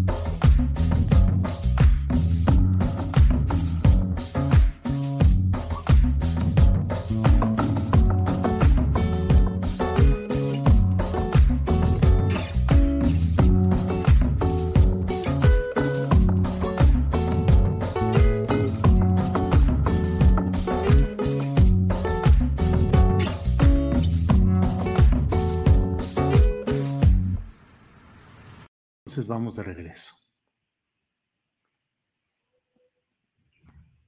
Es la una de la tarde con 48 minutos, una de la tarde con 48 minutos y vamos a nuestra siguiente entrevista. Vamos ya con Claudia Villegas, ella es directora, periodista, directora de la revista Fortuna, periodista con muchos éxitos periodísticos. Claudia, buenas tardes. ¿Cómo estás, Julio? Qué gusto saludarte. Aquí muy contenta. ¿Cómo? Todo en orden, todo afortunadamente caminando. Eh, ¿Qué pues hoy has estado muy activa con tus reportajes en proceso y con todo lo que has estado publicando. ¿De qué nos vas a hablar hoy, Claudia? Julio, ¿qué te parece si platicamos precisamente de ese tema? Porque trascendió en la conferencia mañanera. Estuvimos eh, muy pendientes de lo que Dalila Escobar le preguntó al presidente López Obrador y solo para darle contexto a nuestros amigos, a nuestras amigas de Astillero, es que el presidente confirmó que sí están en negociaciones con el presidente de Grupo Salinas. Esta deuda pertenece al Grupo Electra y lo que nosotros publicamos en proceso es que ya la Suprema Corte de Justicia, como cosa juzgada, ha ordenado que el Grupo Salinas debe pagar 2.600 millones de pesos, pero esa no es la deuda más importante, sino una deuda que data de 2013 por 18 mil millones de pesos. Pero lo que nosotros dimos a conocer en proceso, Julio, es que hay varios años que se están revisando y que al parecer la negociación que adelantó eh, proceso y que confirmó hoy el presidente López Obrador es que sí se condona lo de 18 mil millones de pesos, perdón, quiero corregir, no es correcto decir condona, sino que se revisa a favor del contribuyente que esa deuda no se tiene que pagar, sí se pagarían otros cuatro años, incluyendo el que se revisó de 2006. En otras palabras, Julio, hay negociación en marcha con Grupo Electra y creo que sí va a tener que pagar. Sí, pues resulta, resulta muy interesante toda esta publicación y los efectos que ha tenido efectivamente la confirmación por parte del presidente de la República. Y bueno, esta etapa, Claudia Villegas, que siempre nos lleva a todos a, escepticismo porque son las negociaciones, negociaciones que pueden significar una u otra ventaja o beneficio para las partes que están eh, negociando. Eh, en términos estrictos, no sé qué te digan tus fuentes y abogados o quienes te hayan comentado, Claudia. En términos estrictos, eh, el grupo Electra, pues, tendría que pagar sin mayor discusión y sin negociación o hay suficiente espacio para intentar estas negociaciones? Hay una minucia técnica. En 2013, aparentemente la consolidación de empresas sí permitiría deducir deudas y, deducir pérdidas. Solo en 2013, que es el caso del crédito fiscal por 18 mil millones de pesos. Ahí adelanta eh, Grupo Salinas a través de Grupo Electra, que es la que adeuda y es la tenedora de Banco Azteca, por cierto, que hay que recordar que eh, si revisamos un poco cuál ha sido el modelo de negocio de Grupo Electra vinculado con Banco Azteca, es precisamente, Julio, comprar empresas, eh, seguir consolidando el grupo de manera orgánica, creciendo y que ha hecho inversiones pero que en algunos años el Servicio de Administración Tributaria, debido a que cambiaron las reglas, ya no reconoce la consolidación de pérdidas. Pero en el 2013, al parecer, la autoridad tributaria ha reconocido que sí se podría deducir esas pérdidas. Ahí está la minucia y ahí está un poco lo que nosotros llamamos en proceso una negociación después de que, bueno, pues la estrategia y la planeación financiera, que es como la eh, jefa del SAT ha llamado a lo que hacían antes las empresas, antes de que no se condonaran impuestos, no se otorgaran favores fiscales y no se consolidaran las deudas, Julio, entonces esto se tiene que revisar dice el presidente López Obrador que fue el sexenio de Fox y que si después de una revisión y de agotar todas las instancias este, se encuentra que Salinas Pliego tiene que pagar lo que tenga que pagar, pues lo tendrá que hacer. Y recordar, Julio, que Raquel Buenrostro lo que dijo en algún momento, en alguna entrevista con nuestros compañeros Alejandro Páez Varela, eh, fue que eh, había una deuda calculada de 40 mil millones de pesos lo que yo he encontrado es este crédito de 8 mil, de 18 mil y los otros tres años acumularían otros 18 mil, que si te fijas es la cifra que daba la maestra Buenrostro. Si se llega a descontar 2013, entonces sería eh, que ya no van a pagar los 18 mil de los otros años, sino que van a pagar nada más 8 mil, Julio. 8 mil más 2 serían 10 mil millones de pesos. Bueno, pues sea como sea, está aspirando eh, Electra eh, a ahorrarse pues alguna pizcacha, algunos miles de milloncitos de pesos que obviamente pues eh, siempre está ahí ese litigio. Ahora, ¿y cuál ha sido el comportamiento del grupo Salinas, del grupo Electra, sus accionistas? ¿Esto los fortalece, les provoca dudas, bajas? ¿Cómo va todo, Claudia? Pues la noticia de que se confirma esta negociación, Julio, se da en el marco del de, anuncio que hace hoy también la empresa, envía un boletín en donde dice que está dispuesta a, a renegociar y a reestructurar con sus tenedores de bonos, como dicen los eh, periodistas de finanzas, con los bondholders, eh, 400 millones de dólares, Julio. Entonces, bueno, no he reporteado muy bien ese tema, pero parece que, eh, porque dice eh, Grupo Salinas y, TV Azteca, porque esta es una deuda de TV Azteca que no pertenece a Grupo Electra, que Bank of New York le pide adelantar el pago. Todavía falta saber si esto es así, pero parece que está con algunos problemas de liquidez Banco Azteca, pero Banco Azteca dice que ellos han pagado puntualmente 3.600 millones de pesos y que, que le adelanten los, los, cobros, pues no le va bien. Pues está movidito todo este asunto eh, como parte de todo lo que lo que tenemos. ¿Qué otros elementos eh, interesantes hay en el panorama financiero o económico, Claudia? Gracias, Julio. Pues revisar nada más que. espérame tantito. ¿No se escucha? Tres, dos, uno. ¿no? Ya, ya, ¿Ya? Ahí, ahí ya estás. Estoy haciendo el conteo. Uh -huh. Bueno, Julio, nada más, eh, pues recordar que hay poquito más de 16 mil empresas que todavía son eh, fiscalizadas por el Servicio de Administración Tributaria bajo este mismo esquema, que grupos Salinas, que Electra forman parte de estas revisiones que está haciendo el Servicio de Administración Tributaria y que, bueno, esto ha permitido en este gran agujero negro que dejaron las condonaciones, eh, los perdones fiscales y las reglas a favor, porque hoy hay que recordar algo que dijo el presidente que me gustó mucho, Julio, que lo ligó, nunca lo había ligado, que los empresarios que no pagaban impuestos también financiaban las campañas en momentos electorales clave y que por eso se veían beneficiados, Julio. Esto me recordó mucho otra vez a la CICIC de Guatemala, cuando después de las dictaduras militares y los gobiernos civiles, la CICICA encontró que esto pasaba y entonces es una especie de expropiación de dinero público y que iba a las campañas políticas. Que sigue siendo buena parte de lo que sucede en nuestro país y que efectivamente la relación que hizo eh, hoy el presidente de la República resulta interesante. Y por lo general, Claudia, pues sigue eh, la situación internacional complicada, los riesgos de Mm, obstrucciones en la cadena de suministros, de todo, y bueno, aparentemente en México ahí la seguimos llevando con cierta inflación, eh, mm, centavos que se ha eh, agregado al costo de la gasolina conforme a una decisión reciente. ¿Cómo vamos en lo general, Claudia? Pues no podemos cantar victoria todavía, pero Estados Unidos generó más empleos de lo que se preveía, Julio.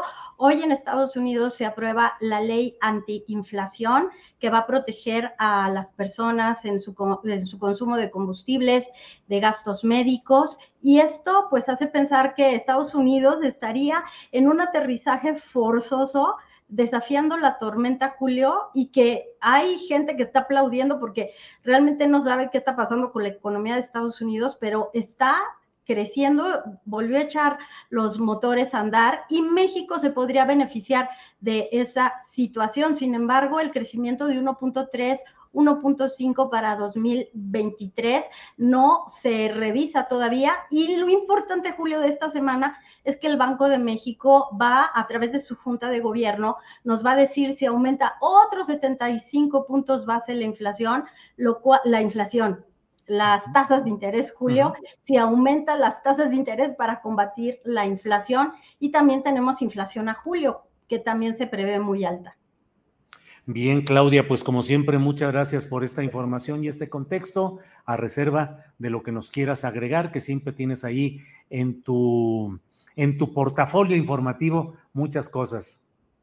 Gracias, Julio. No, pues nada más comentarles que la economía mexicana, pues sigue recibiendo estas señales encontradas. Luego eh, me recuerda mucho la novela de La Rosa, Julio, cuando los monjes leían un libro. El nombre de la Rosa.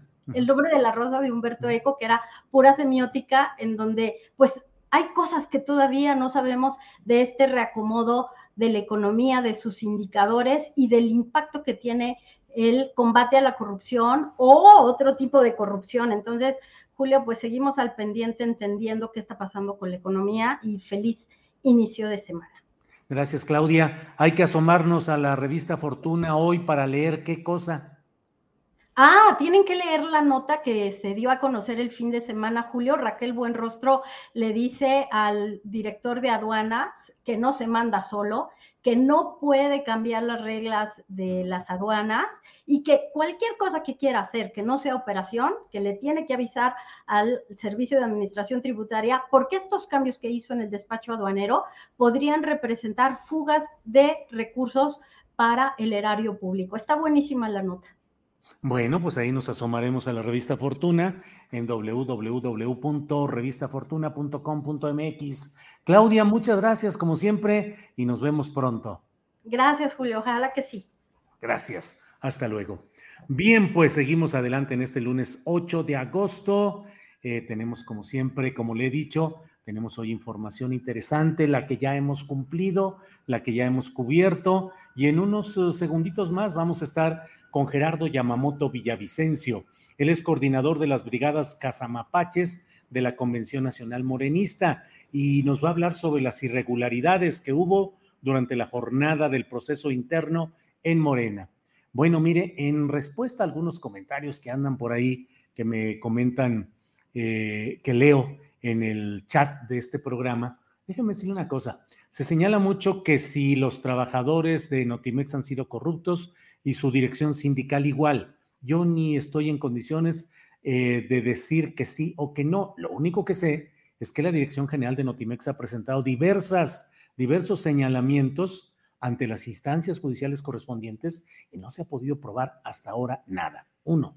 Dos, hay quienes dicen que pues no se puede resolver nada porque hay una tosudez de la parte eh, laboral, de la parte de los trabajadores. Yo les digo una cosa, Imagínense si cualquier funcionario de los que nombró el presidente López Obrador le dijera que no puede con el sindicato correspondiente o con los problemas de esa área y que hubiera tenido 900 días en huelga cualquier otro eh, Secretaría de Estado, dirección importante, pues no. Los funcionarios son nombrados precisamente para enfrentar los problemas como son, para darles respuesta y para mantener el servicio público.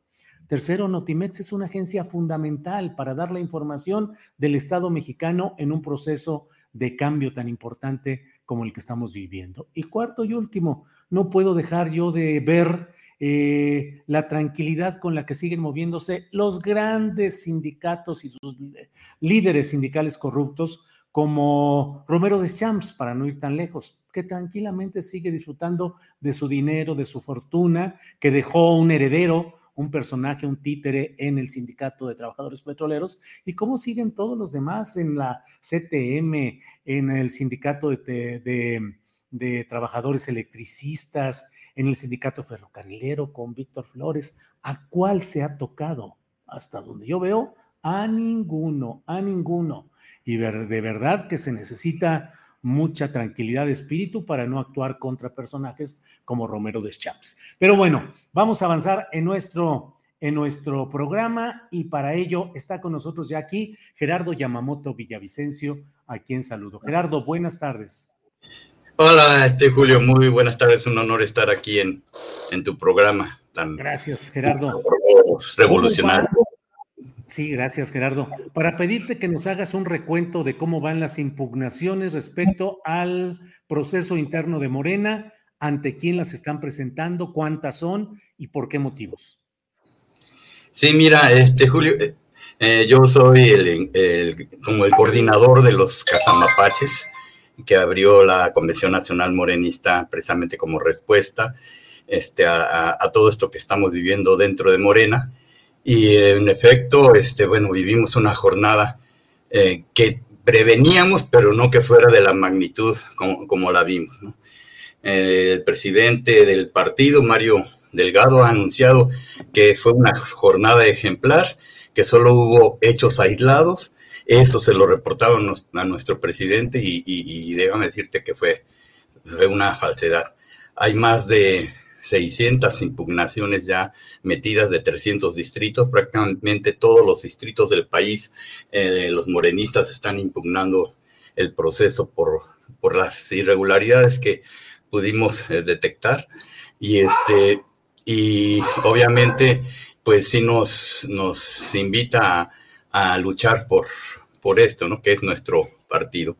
Eh, tuvimos una elección abierta, como bien lo, lo viste, en, eh, John Ackerman estuvo aquí, nuestro gran compañero y, quien nos liderea en la convención.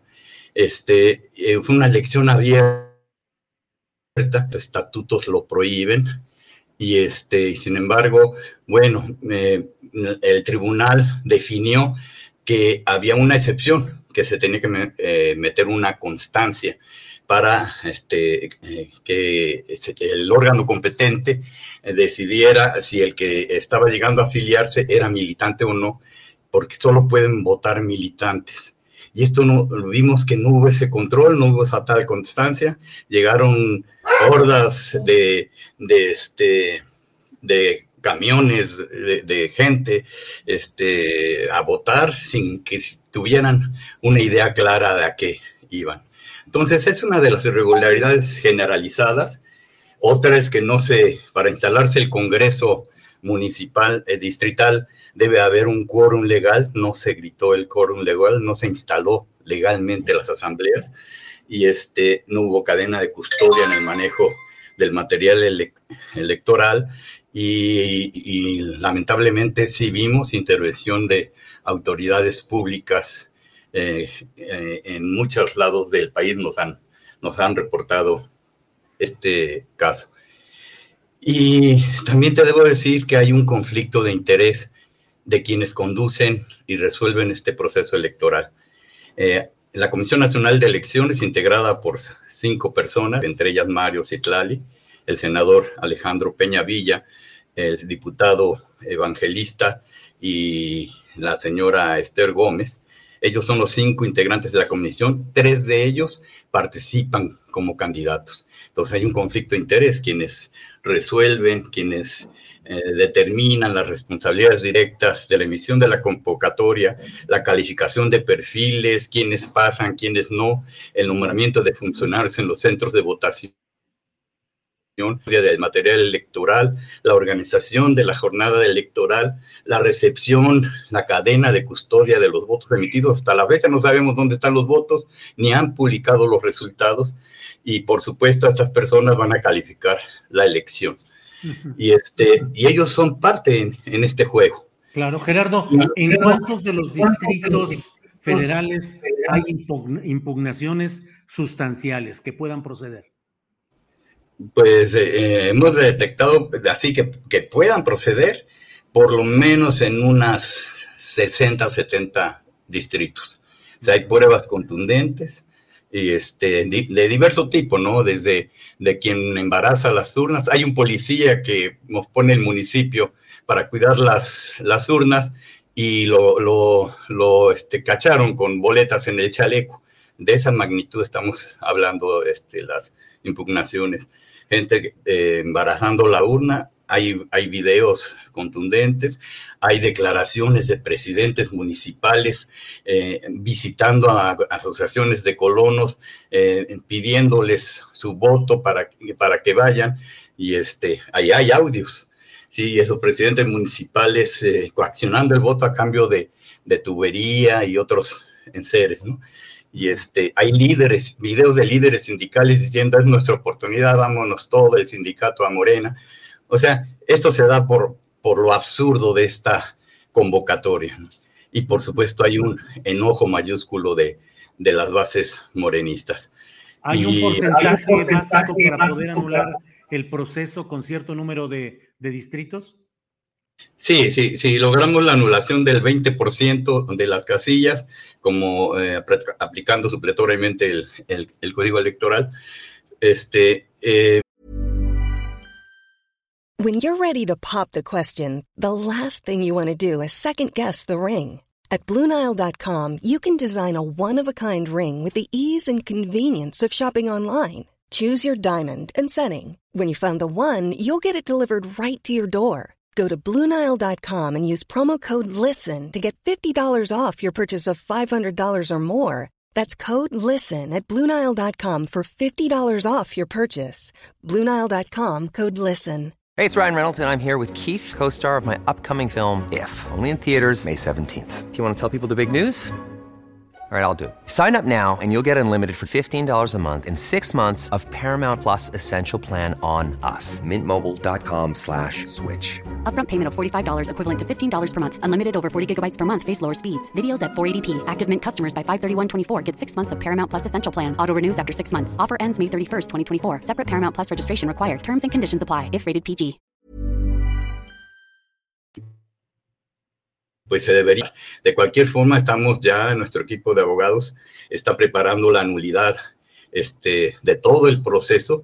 Consideramos que hay un fraude electoral técnico, o sea, desde el origen, desde que se dio todo esto, y, este, y vamos a ir. Para, pero ¿cómo vamos a tener fe en nuestras autoridades de justicia partidaria? También son cinco elementos y tres de ellos este, se candidatearon. O sea, este, pues es obvio que son jueces y parte, y, y, no nos queda más que confiar en ese tribunal electoral que pues siempre ha estado en contra de los destinos del movimiento de la cuarta transformación. Entonces, si hay, hay 19 asambleas canceladas, se pretenden hacer eh, lo mismo, ¿no? Este, reponer el procedimiento pero nosotros no nos oponemos a que se reponga el procedimiento, nos oponemos a la forma en, en que lo hicieron, ¿sí? Y eh, Citlali dice, es que hay, una, hay, que ser, hay que aventurarnos y el pueblo es el que manda, y no sé, todo ese rollo demagógico, pero es un partido político y se, eh, se rige con reglas de nuestros estatutos y nuestro estatuto no dice que abramos el partido, no lo sometieron a un Consejo Nacional, no eh, toman decisiones como si fueran los, los dueños del partido.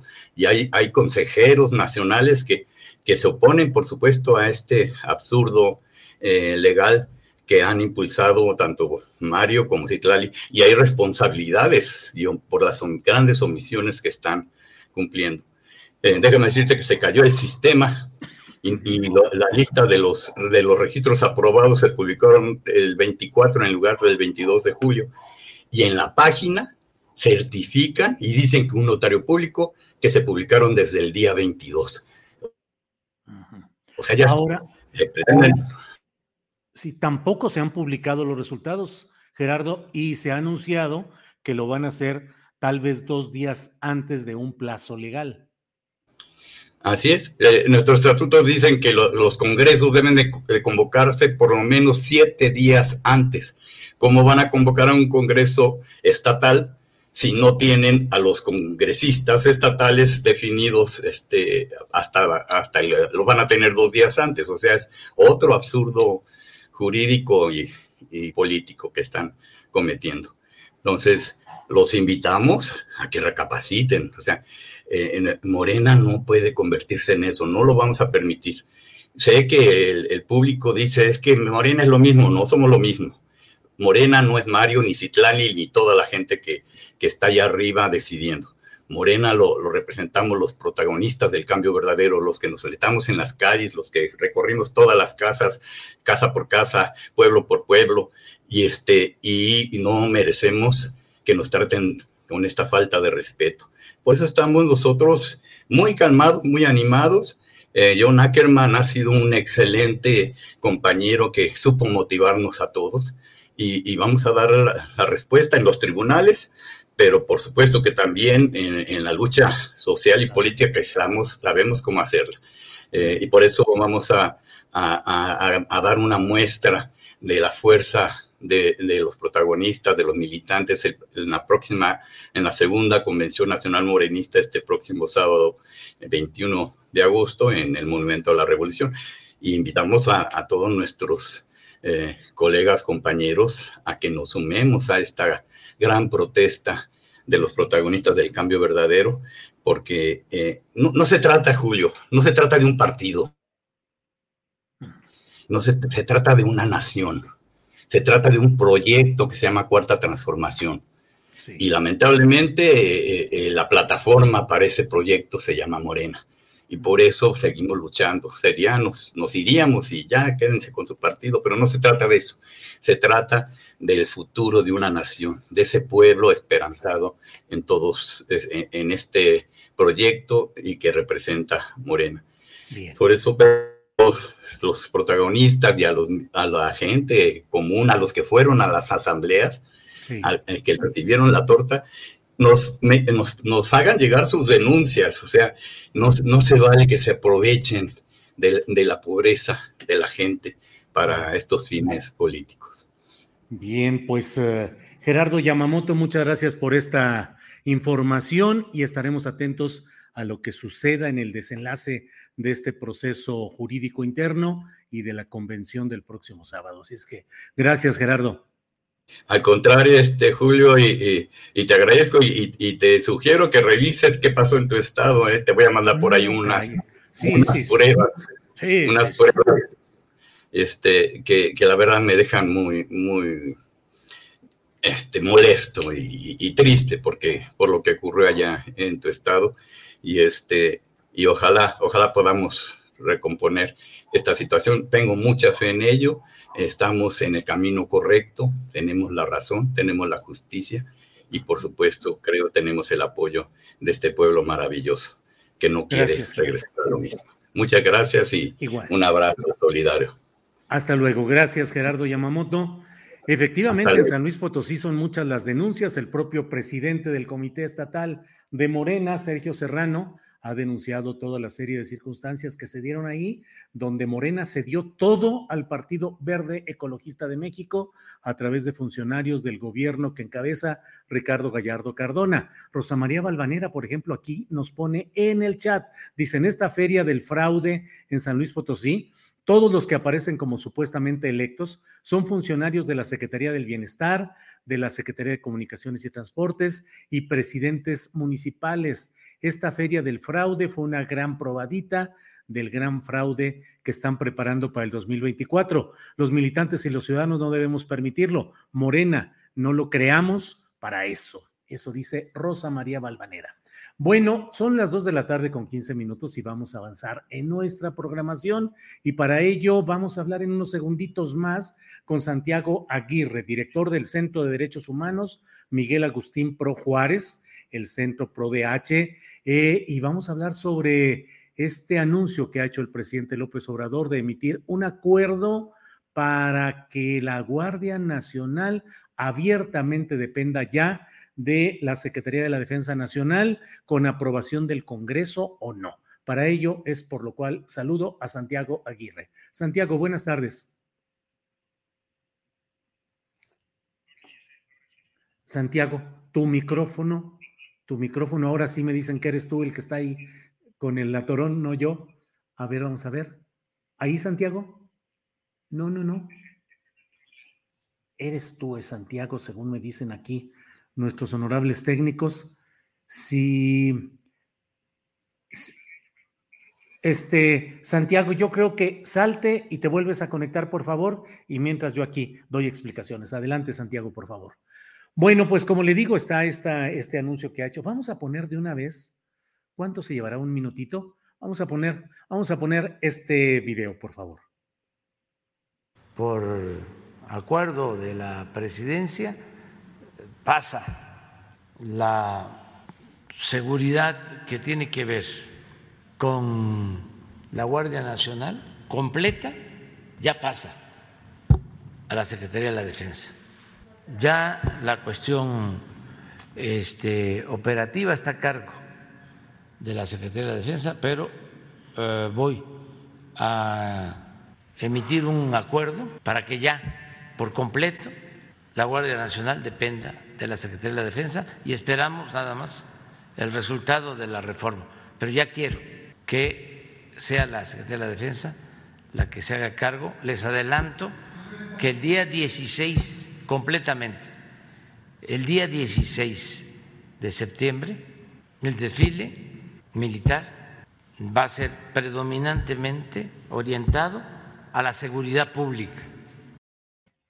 Bueno, pues eso es lo que ha dicho hoy el presidente de la República y para ello es que está con nosotros Santiago Aguirre, a quien doy de nuevo la bienvenida. Santiago, buenas tardes.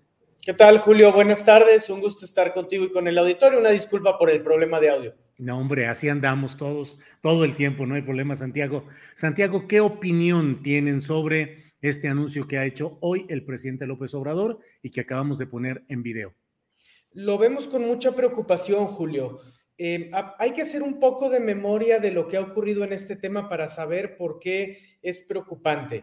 Cuando empezó esta administración, se anunció la creación de la Guardia Nacional y para que las reformas que dieron origen a esta nueva corporación pasaran por el Senado de la República, se generó un acuerdo político conforme al cual se iba a preservar el carácter civil de la Guardia, la doctrina policial de la corporación, el mando civil también y sobre todo el hecho de que esta nueva policía iba a estar adscrita a la Secretaría de Seguridad Pública de manera tal que se reformó la constitución y que desde entonces, desde 2019, la constitución expresamente dice que la Guardia Nacional va a estar adscrita a la Secretaría de Seguridad Pública.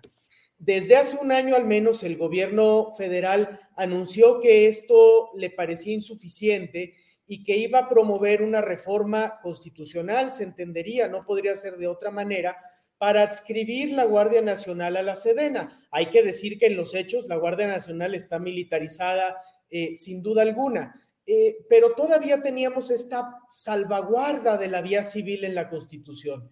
Y lo que hoy se ha anunciado es que no se buscaría más esa reforma constitucional o legal, o se seguiría buscando, pero para un momento posterior, de manera tal que en el Inter vía decreto o acuerdo de la Administración Pública Federal, se entregaría la Guardia Nacional a la Sedena. Y esto nos parece muy preocupante, Julio, porque es una manera de eludir lo que dice la Constitución y lo que dice a partir de una reforma que buscó este gobierno para, sacando la vuelta al debate legislativo, dar más poder al ejército, que ha sido una constante en esta administración que nos tiene muy preocupados, porque genera algunos riesgos en materia de derechos humanos, porque no reduce la violencia y porque está trastocando nuestro marco de relaciones cívico-militares, que es un tema muy delicado en una eh, democracia tan maltrecha como la mexicana. Julio. Santiago dice el presidente de la República, lo ha dicho en otras ocasiones, eh, que esta medida de pasar la Guardia Nacional a la Defensa Nacional es para evitar actos de corrupción como los que se vivieron con la Policía Federal. ¿Ese argumento es válido? ¿Cómo lo considera Santiago? Nosotros en el Centro PRO no lo compartimos, Julio. A ver, ninguna corporación, ningún estamento por sí misma es incorruptible. Hemos tenido casos muy profundos de corrupción en las policías civiles, la Policía Federal es un ejemplo y qué bueno que se hayan tomado cartas en el asunto, pero el ejército y la marina no son incorruptibles. Hemos tenido reiterados casos de corrupción en las propias Fuerzas Armadas y de violación a derechos humanos. Y la experiencia en México muestra que en esos casos, cuando los propios militares o marinos se investigaban a sí mismos, el destino común era la impunidad de estos casos. Entonces, lo que te asegura que no haya corrupción en una corporación de seguridad pública no es que sea civil o militar, sino que haya controles externos sólidos. Y la preocupación que tenemos del proceso que hemos seguido en este sexenio es que se está entregando atribuciones al ejército sin diseñar a la par controles externos sólidos, Santiago, uno de los uh, eh, mecanismos también de explicación o justificación de estas medidas pasa por la idea de que el estamento militar es un estamento que es el más bien visto por el pueblo y el que con mucha frecuencia la gente pide en las situaciones críticas, en los pueblos, en los lugares donde hay una enorme presencia del crimen organizado, la gente pide a gritos que vaya el ejército. ¿Es una solución efectista solamente en lo inmediato? ¿Sí resuelve? ¿Cómo ven eso, Santiago? Sin duda, Julio, esta condición que señalas es eh, un elemento real del que hay que hacernos cargo. La popularidad de las Fuerzas Armadas se mantiene en niveles muy altos. Eh, esos niveles son incluso más altos si se contrasta con la popularidad de otras corporaciones civiles.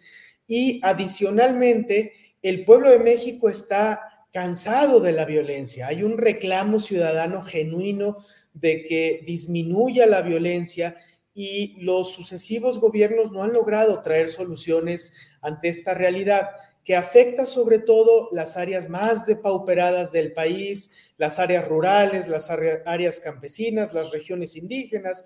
Lo vimos recientemente con el homicidio de los dos jesuitas.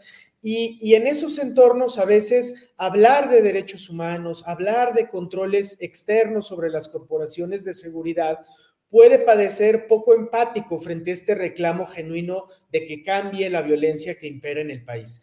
En el Centro PRO nos hacemos cargo de esa realidad, Julio, reconocemos que eso está ahí, pero también somos muy enfáticos en señalar que las medidas de mano dura o la militarización de la seguridad pública se pueden convertir, como lo señalas, en soluciones efectistas que satisfagan esa opinión pública, pero que en el largo plazo no solo no den resultados, sino que generen otros riesgos para eh, nuestra frágil democracia como los que ahora tenemos al estar dando tanto poder y protagonismo a las Fuerzas Armadas. Debo subrayar, Julio, que en las Fuerzas Armadas hay desde luego hombres y mujeres honestos que hacen un servicio relevante al pueblo de México, pero debemos subrayar también que hay casos de violaciones a derechos humanos, casos de corrupción impunes y que este camino de cada vez más militarización no es el camino que esperábamos ni es el camino adecuado para México.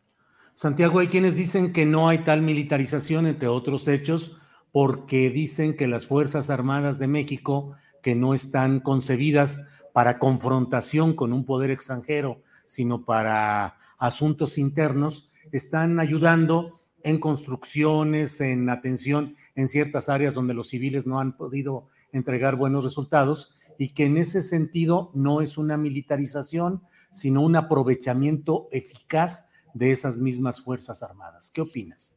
Así es, Julio, hemos escuchado ese argumento eh, respetamos mucho la perspectiva, no lo compartimos, creemos que en todo caso habría que abrir el debate y, y, por eso también es preocupante este anuncio de la mañana, porque nos guste o no nos guste, el lugar para ese debate democrático es el poder legislativo. Y lo que hoy se anuncia es profundizar el protagonismo castrense mediante un instrumento que por naturaleza es unilateral y poco abierto al escrutinio y al diálogo democrático como es un acuerdo o decreto presidencial. Ahora bien, Julio, es importante subrayar que incluso los organismos internacionales de derechos humanos toleran que las Fuerzas Armadas puedan tener alguna labor auxiliar en tareas de seguridad cuando hay contextos extremos de inseguridad. Pero a esa intervención le ponen adjetivos y dice, por ejemplo, la Corte Interamericana en el caso Alvarado contra México, un caso en el que, por cierto, el ejército no ha reconocido su responsabilidad bajo esta administración, ahí el Tribunal Interamericano nos dice, esa intervención debe ser complementaria, fiscalizada, subordinada, extraordinaria y temporal.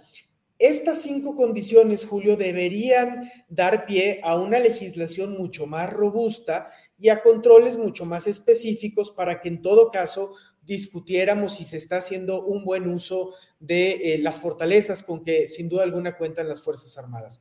Lo que vemos es que estos requisitos no se han cumplido y eso, insisto, genera algunos problemas de los que es importante hablar y sobre los que quienes trabajamos en derechos humanos estamos obligados a, a señalarlos muy puntualmente como lo estamos haciendo ahora. Pues gracias por toda esta información, análisis y por la las posturas fijadas en torno a este tema, Santiago Aguirre. Solo cierro preguntando si habrá alguna acción jurídica que vayan a coordinar o a participar en ella para impugnar por la vía judicial este acuerdo que está anunciando el presidente López Obrador. Sí, Julio, estamos muy atentos a lo que siga. Ojalá que no se confirme esta decisión, que nos parece ir por un camino errado y peligroso. En caso de que se publicara el acuerdo, eh, habría actores legitimados para impugnarlo. Nos parecería que podrían interponerse controversias constitucionales porque se invaden facultades del legislativo. Nos parece también que los órganos constitucionales de derechos humanos deberían ejercitar su atribución de acción de inconstitucionalidad eh, lamentablemente la CNDH se ha autoconstreñido en el ejercicio de esta atribución, estima la actual administración que solo es procedente en casos de leyes y que un acuerdo, aunque sea una norma general, no sería una ley. Ojalá que revisen ese criterio que es cuestionable desde una perspectiva integral de derechos humanos. Y desde luego que cabría, Julio, que algunas organizaciones con interés eh, jurídico y legítimo para cuestionar estas decisiones pudiesen explorar la vía de interponer juicios de amparo. Ahora, en este tema, Julio, seguramente no estaríamos llegando a este extremo si la Suprema Corte de Justicia de la Nación hubiese sido más diligente al dirimir los distintos eh, conflictos jurídicos que han suscitado las reformas eh, que hemos tenido en los últimos años en este tema de la militarización. Lamentablemente esas decisiones se han retrasado y esto hace que hoy todavía estemos en estas discusiones sobre qué permite y qué no permite el marco constitucional. En todo caso, te diría, Julio, que es muy importante que se revise la constitucionalidad de esta decisión. Sé que en tu público hay personas que, que simpatizan mucho eh, eh, con, las medidas que ha adoptado el actual gobierno, pero incluso frente a los simpatizantes de esta medida habría que decir, tenemos que defender lo que dice la Constitución sobre el uso del ejército, porque no sabemos qué gobiernos vienen después. Y eh, pugnar por una participación más bien acotada de las Fuerzas Armadas en lo público asegura también que en el futuro no haya un uso eh, preocupante en materia de derechos humanos de las Fuerzas Armadas y por eso la posición que hemos estado sosteniendo, Julio. Santiago, te agradezco mucho esta explicación, esta intervención y estaremos atentos a ver qué sigue en este tema. Muchas gracias por esta mm. ocasión, Santiago. Con el mismo gusto de siempre, Julio. Muchas felicidades por el espacio. Un saludo. Al contrario, gracias. Ha sido Santiago Aguirre, director del Centro de Derechos Humanos, Miguel Agustín Pro. Eh, una de las organizaciones fundamentales en la defensa de estos derechos en nuestro país. Eh, le agradecemos pues a Santiago Aguirre y al Centro eh, Pro de Derechos Humanos esta oportunidad de platicar, de analizar, de comentar sobre estos asuntos. Son las dos de la tarde con 30 minutos, dos de la tarde con 30 minutos y es muy buena hora para darle la bienvenida por lo pronto a Jorge Meléndez en esta mesa de periodismo. Jorge, buenas tardes andamos ahí con el micrófono. Eres tú, querido Jorge. A ver, ahí vamos. Churrun, chun, chun. ¿Algo está pasando? Nada, ¿verdad? ¿Qué hacemos, Jorge? Eh, por favor, conéctate y desconéctate y seguramente lo resolvemos así a la mexicana. Un segundito. Adelante. Bien, vamos a dar este mexicanísimo recurso del reset y vamos a ver qué es lo que sucede ya en unos segunditos. Em, eh, Fernando dice, hay muchísimo resentimiento en América Latina.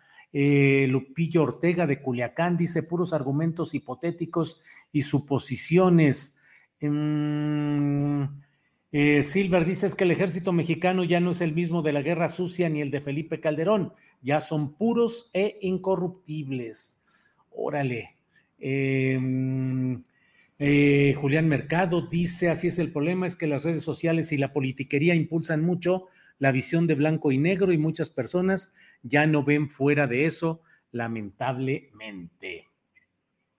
Bueno, a ver, vamos de nuevo con Jorge Meléndez, a ver si ya estás ahí, Jorge. Sí. Sí, ya, en orden. Sí, sí, sí, ¿Cómo estás, Jorge? Este, bien, en general, Julio, con un poquito de frío, pero bien. ¿Y tú? también, también.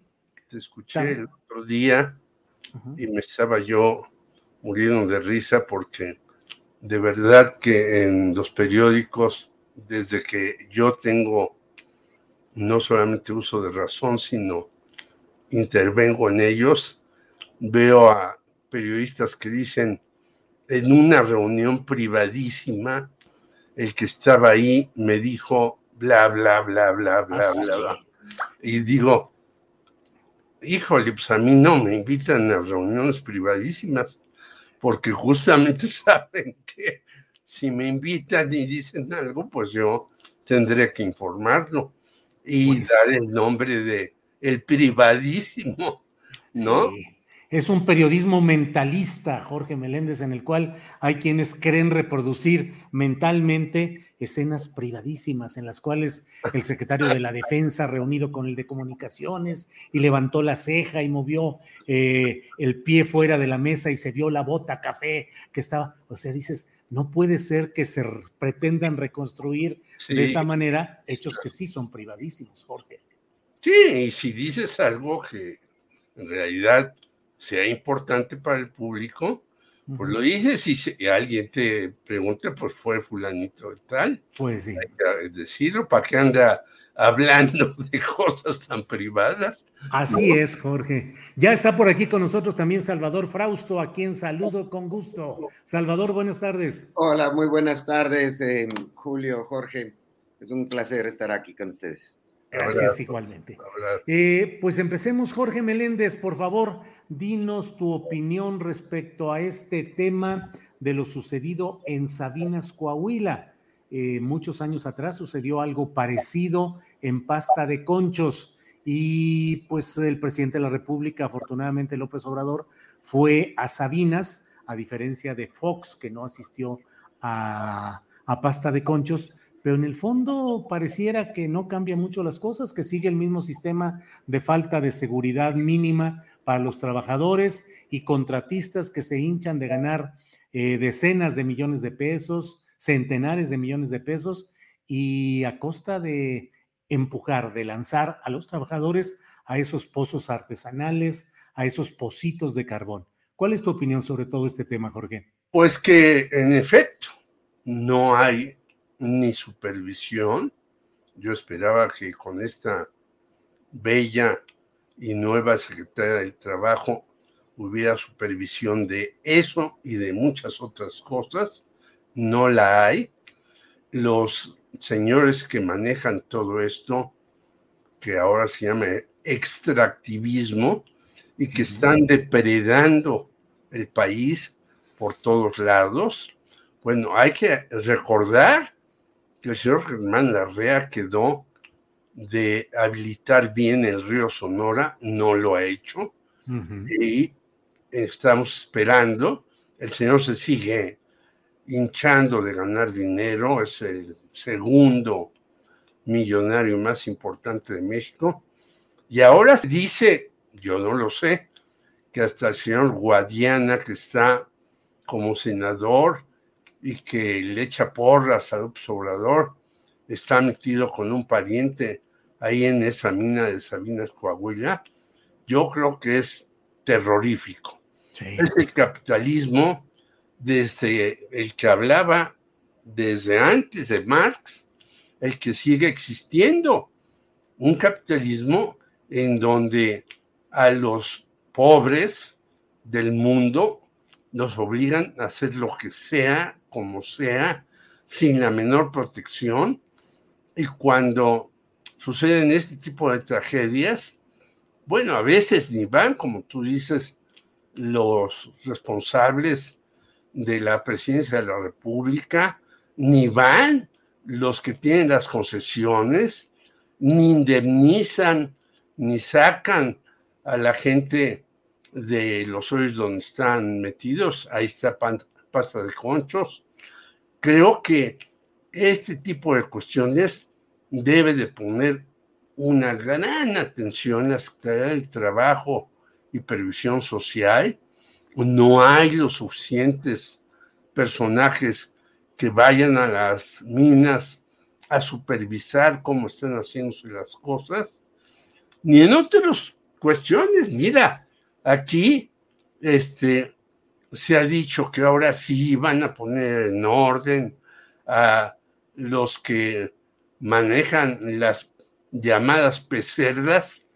Pues yo que no. Yo de repente voy a cruzar en una esquina y tengo que esperarme porque el señor de la pecerda se pasó eh, el semáforo en rojo y sigue haciendo lo mismo. Tanto en las minas como en este tipo de eh, lugares que manejan estos señores, sigue igual la cosa. No hay cambios y la 4T que dice que va a cuidar a los mexicanos y demás, no está poniendo atención ni en las minas ni en este otro tipo de cuestiones y seguimos igual. Y hay muertes por aquí, por allá, por allá. Y ojalá que estos mineros que están ahí puedan ser rescatados. Ya llevan muchos días, lo dudo, pero sí debe de poner atención el gobierno ciudadano para este tipo de cuestiones. Gracias, Jorge. Salvador Frausto, tu opinión sobre lo sucedido en Sabinas, Coahuila, en este paraje llamado La Agujita, no solo en cuanto al accidente en sí, sino pues la supervivencia de factores negativos constantes, eh, la explotación de parte de los contratistas, falta de inspección por parte de la Secretaría del Trabajo, líderes sindicales, napitos o no napitos, que históricamente se han encargado de de jinetear y de mantener el predominio eh, sobre los trabajadores. En fin, ¿cómo ves todo este panorama, Salvador? Eh, a mí me llamó mucho la atención eh, el, tema de la austeridad en el terreno de las minas, es decir, la austeridad alcanzó al presupuesto para la supervisión de los trabajos en las minas y ese factor que salió eh, a la luz unos días eh, poco después de la tragedia, del accidente este, en el cual pues todavía em, quedan esperanzas de que se puedan eh, alcanzar a recuperar con vida a los mineros que están atrapados en, esta, en este lugar, pues los alcanzó la austeridad por ahorrar el dinero en los programas de supervisión para estos lugares, pues se, descuidó muchísimo el cuidado y ya tuvimos aquella tragedia de, pasta de conchos y parece que no aprendemos a, tener mayor cuidado para proteger a los trabajadores eh, en esto, ¿no? Y bueno, pues también otro asunto que se ha visto en los últimos años, pues es las grandes concesiones que se les dan a compañías extranjeras y otras nacionales para que exploten los, los minerales y eh, pues ha habido un abuso en el, en el, saqueo de los minerales de la tierra y la supervisión pues está eh, en condiciones muy, muy lamentables. Y bueno, pues este tema de la austeridad yo creo que tendríamos que revisarlo, se tendría que revisar en qué cosas y en qué cosas no conviene estar ahorrando. Por supuesto que el tema de, esos grandes salarios que tenían ciertos funcionarios o grandes derroches en muchas secretarías de Estado, en muchas dependencias, pues se justifica eh, buscar apretarse el cinturón en esos terrenos y más, pues cuando sabemos que hay eh, eh, condiciones económicas complicadas en el país y en el mundo, pero los presupuestos para la seguridad y la supervisión en el caso de las minas, pues ya vemos una consecuencia terrible y bueno, pues ahí es interesante eh, no perder la esperanza de que los trabajos que se estén haciendo para tratar de recuperar a los eh, trabajadores, pues eh, lleguen a, buen puerto. Surgía hoy una esperanza, ¿no? La llamada especie como burbuja que podría haberse generado ahí abajo y, que no los alcanzara el agua, que es uno de los eh, riesgos más importantes que hay en este, en este momento, Julio. Gracias, Salvador. Eh, Jorge Meléndez, hoy el presidente de la República ha anunciado que emitirá un acuerdo para que la Guardia Nacional ya pase directamente a la Secretaría de la Defensa Nacional, dice el presidente, en espera de lo que resuelva el Congreso, Congreso que podría resolver que no está de acuerdo con ese paso. Hay quienes lo aplauden diciendo que es necesario para pues apretar el combate contra la delincuencia y por la seguridad pública, y hay quienes consideran que es un paso más en la militarización del país. ¿Cuál es tu punto de vista, Jorge? Yo creo que eh, este tipo de cuestiones se hacen también porque del lado de la oposición hay esta, pues, huelga, diríamos, o eh, no les interesa resolver lo que propone el Ejecutivo, lo cual es un legislativo muy sui generis, quizás muy mexicano. Nosotros no vamos a aprobar nada que mande el Ejecutivo, estamos en contra de él, queremos oponernos a todo, contra todo y demás.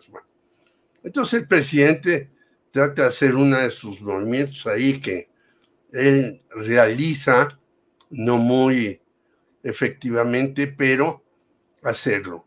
Yo creo que la militarización, del país eh, se haga esta, este movimiento, no, ya está ahí. Eso ya es clarísimo que se ha militarizado muchas de las cuestiones que no debieron de hacerse desde un punto de vista, pero ya está ahí. Ahora, va a agregar esta medida un mayor cuidado, una mayor circunstancia para que se combata a la delincuencia? Esa es para mí la pregunta fundamental. Yo no lo sé, pero me parece que si se hace la medida y seguimos así, habiendo lugares en donde pues realmente es tierra de narcos. Tú no puedes hacer nada ahí, cobro de piso, este manejo de todas las cosas y más, pues no tendrá ningún sentido hacerlo. Lo importante es que si se hace, se combate a fondo, se vaya hasta sus últimas consecuencias y baje la violencia, porque la violencia sigue desatada y los señores que toman el poder, pues ahí andan. Claro. este, ¿Dónde están los criminales a los cuales se dice que se iba a combatir? El famoso chueco, pues está más eh, sonriente. Han agarrado dicen que a 10 o 20 de su banda, pero él seguramente sigue con los con las redobas y con las canciones y con y todo, pues hay que agarrar al chueco, no solamente al chueco, sino al derecho y a los otros que andan por ahí haciendo de las suyas. Y si esto va a ayudar a eso, correcto. Pero si va a ser una simple medida publicitaria, pues qué grave que nuevamente estemos así.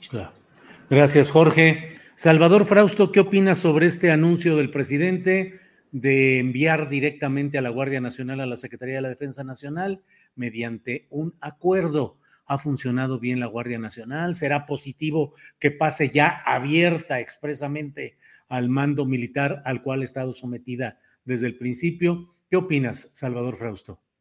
Bueno, eh, me parece que eh, es un síntoma interesante de que ya no van a poderse discutir y pasar las reformas, las, estas dos reformas que quería empujar el presidente López Obrador, que es el de pasar la Guardia Nacional a, la Sedena formalmente, que era un tema que se iba a discutir en el, en el Congreso, o que está pendiente, que se, no se cancela, digamos, esa posibilidad, y la reforma electoral, esas dos reformas ya las condiciones eh, políticas en el país hacen eh, pues prácticamente imposible que vayan a pasar, por lo que comentaba eh, Jorge, esta huelga que tiene la oposición de decir no vamos allá a jugar con López Obrador, no vamos a discutir sus, sus reformas, crearon por un lado, unos foros alternativos en los que están discutiendo una, una reforma electoral para proteger eh, más o menos las condiciones en las que se ha movido el INE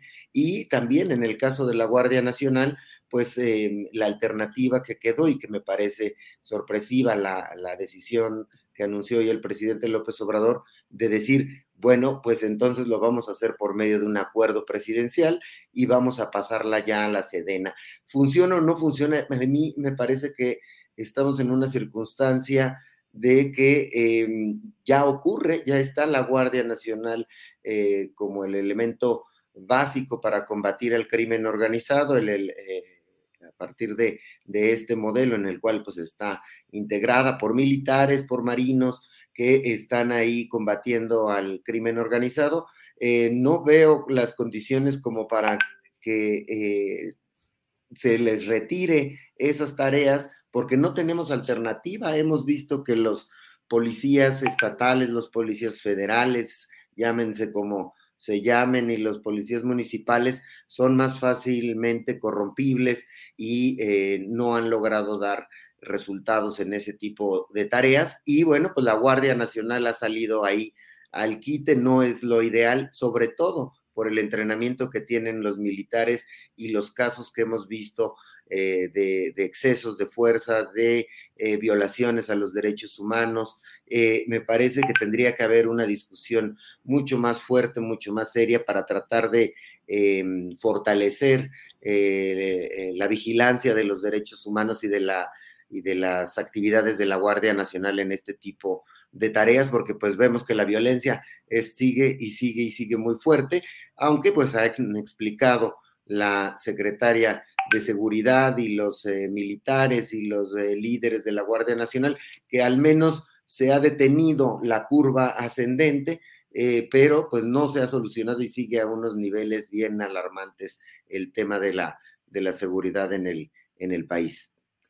Gracias, Salvador Frausto. Em, Jorge Meléndez, ¿qué opinas de lo que está pasando en el Estado de México? Ya está virtualmente eh, enfilada de la profesora Delfina Gómez a la candidatura de Morena en el Estado de México. Digo virtualmente porque hasta ahora solo es la coordinadora de los comités de defensa, que suele ser, que ha sido el escalón previo a la formalización de esa candidatura. Luego el PAN, Marco Cortés, anunció la posibilidad de este señor Vargas del Villar, que fue presidente de Whisky Lucan y es eh, diputado local y el coordinador de los panistas en el Congreso del Estado de México. El PRI no se sabe, andan ahí los jaloneos entre nombres, grupos y personas. ¿Cómo ves el panorama rumbo a las elecciones del Estado de México, Jorge?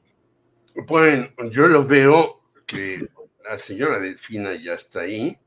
A lo mejor hay un entripado del señor Eugenio Martínez que lleva años queriendo ser y es uno de los caciques del Estado de México desde mucho antes de que estaba, estuviera el PRD, luego en el PRD, ahora en Morena.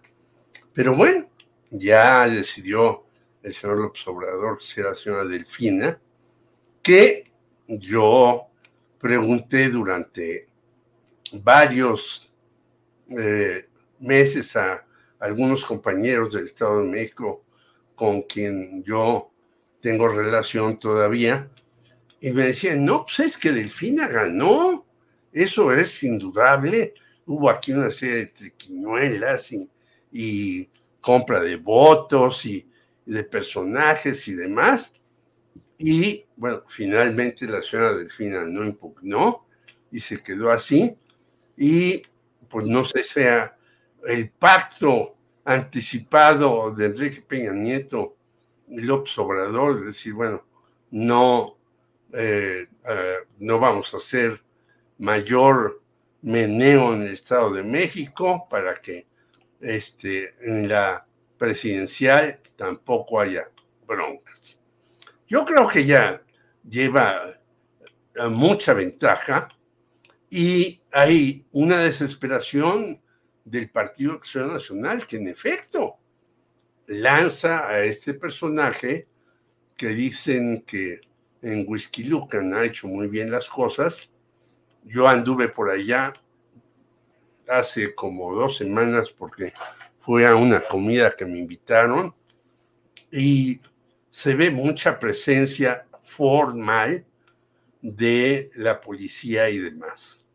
Pero como en todo el país, hay no un ataque a ese tipo de delincuencia, la delincuencia continúa en el Estado de México muy alta en todos los terrenos, etcétera. Y el señor Alfredo del Mazo va paso a pasito haciendo las cosas. Hizo antes el salario rosa, luego ya el salario campesino, según el maestro Bernardo Barranco, que conoce del asunto porque fue el eh, funcionario, pues ya el señor Alfredo del Mazo cooptó y captó y todo, tanto al Instituto Electoral como al Tribunal Electoral del Poder Judicial de la Federación, y creo que está haciendo su trabajo. Este muchacho, por cierto, que ya destapó Marco Cortés, que ha traído además indignación dentro de las propias filas del PAN. No se olvide, fue hasta España a ver a Peña Nieto como para decirle, oye, pues diles a los del PRI que me apoyen a mí porque yo sí puedo ganar. Pero pues no se ve que el señor Peña Nieto tenga ni la influencia, ni el poder, ni la este, posibilidad de ponerlo a él. Yo creo que todavía en el PRI sigue la rebatinga ahí entre Ana Lilia Herrera y Alejandra del Moral. Y quién sabe qué vaya a ser el señor Alfredo del Mazo, que ha sido muy amable con el Obrador y todo eso, pero que no quiere perder el Estado de México y va a hacer alguna cosa.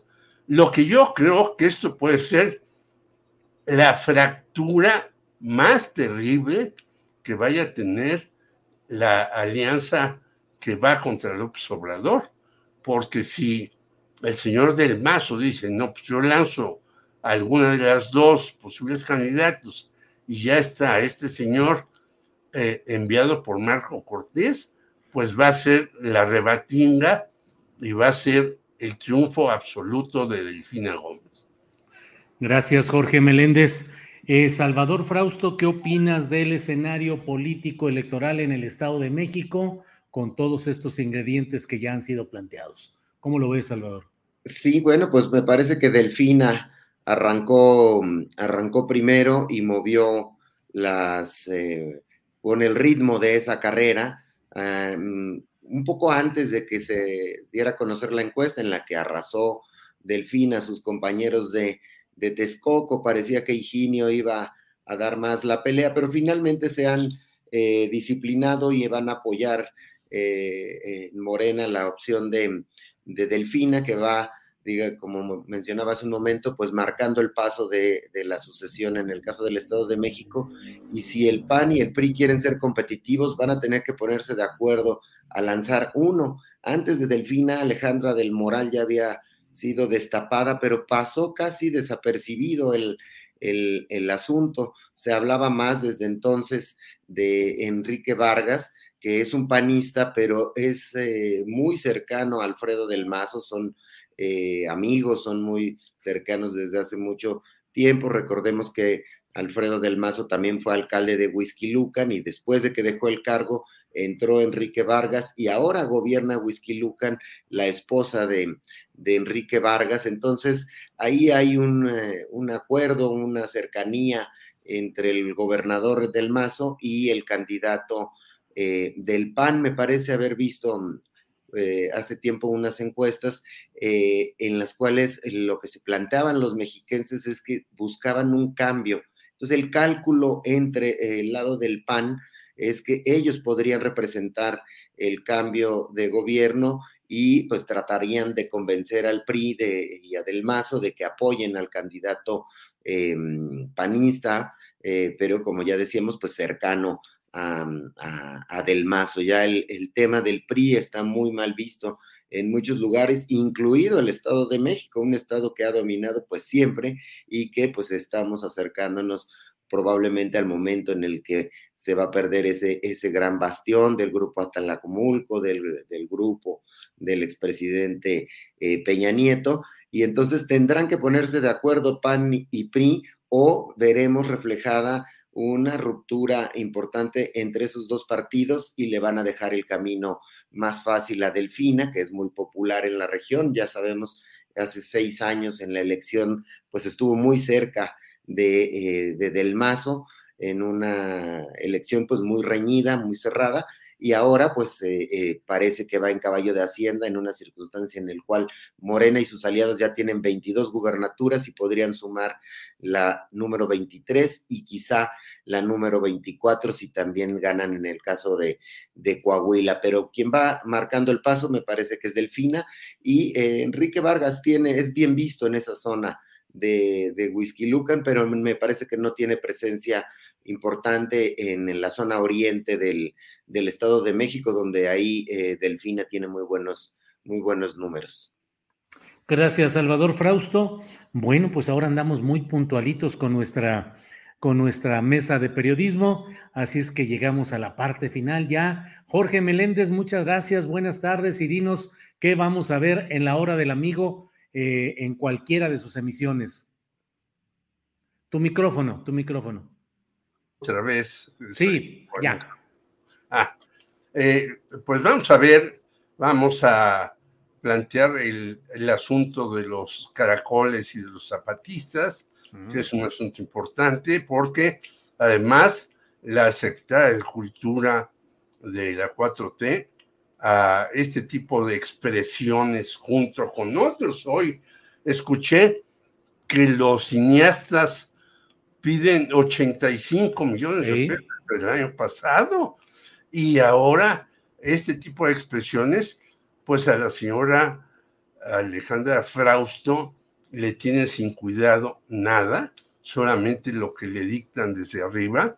Y me parece catastrófico que esa señora que venía de Guerrero y que suponía que iba a hacer una serie de cuestiones culturales muy importantes, desprecie todo lo que no le dicen desde eh, el podium principal y quede ahí eh, muy mal todo este asunto de la cultura, que es una de las cuestiones más importantes del pueblo mexicano.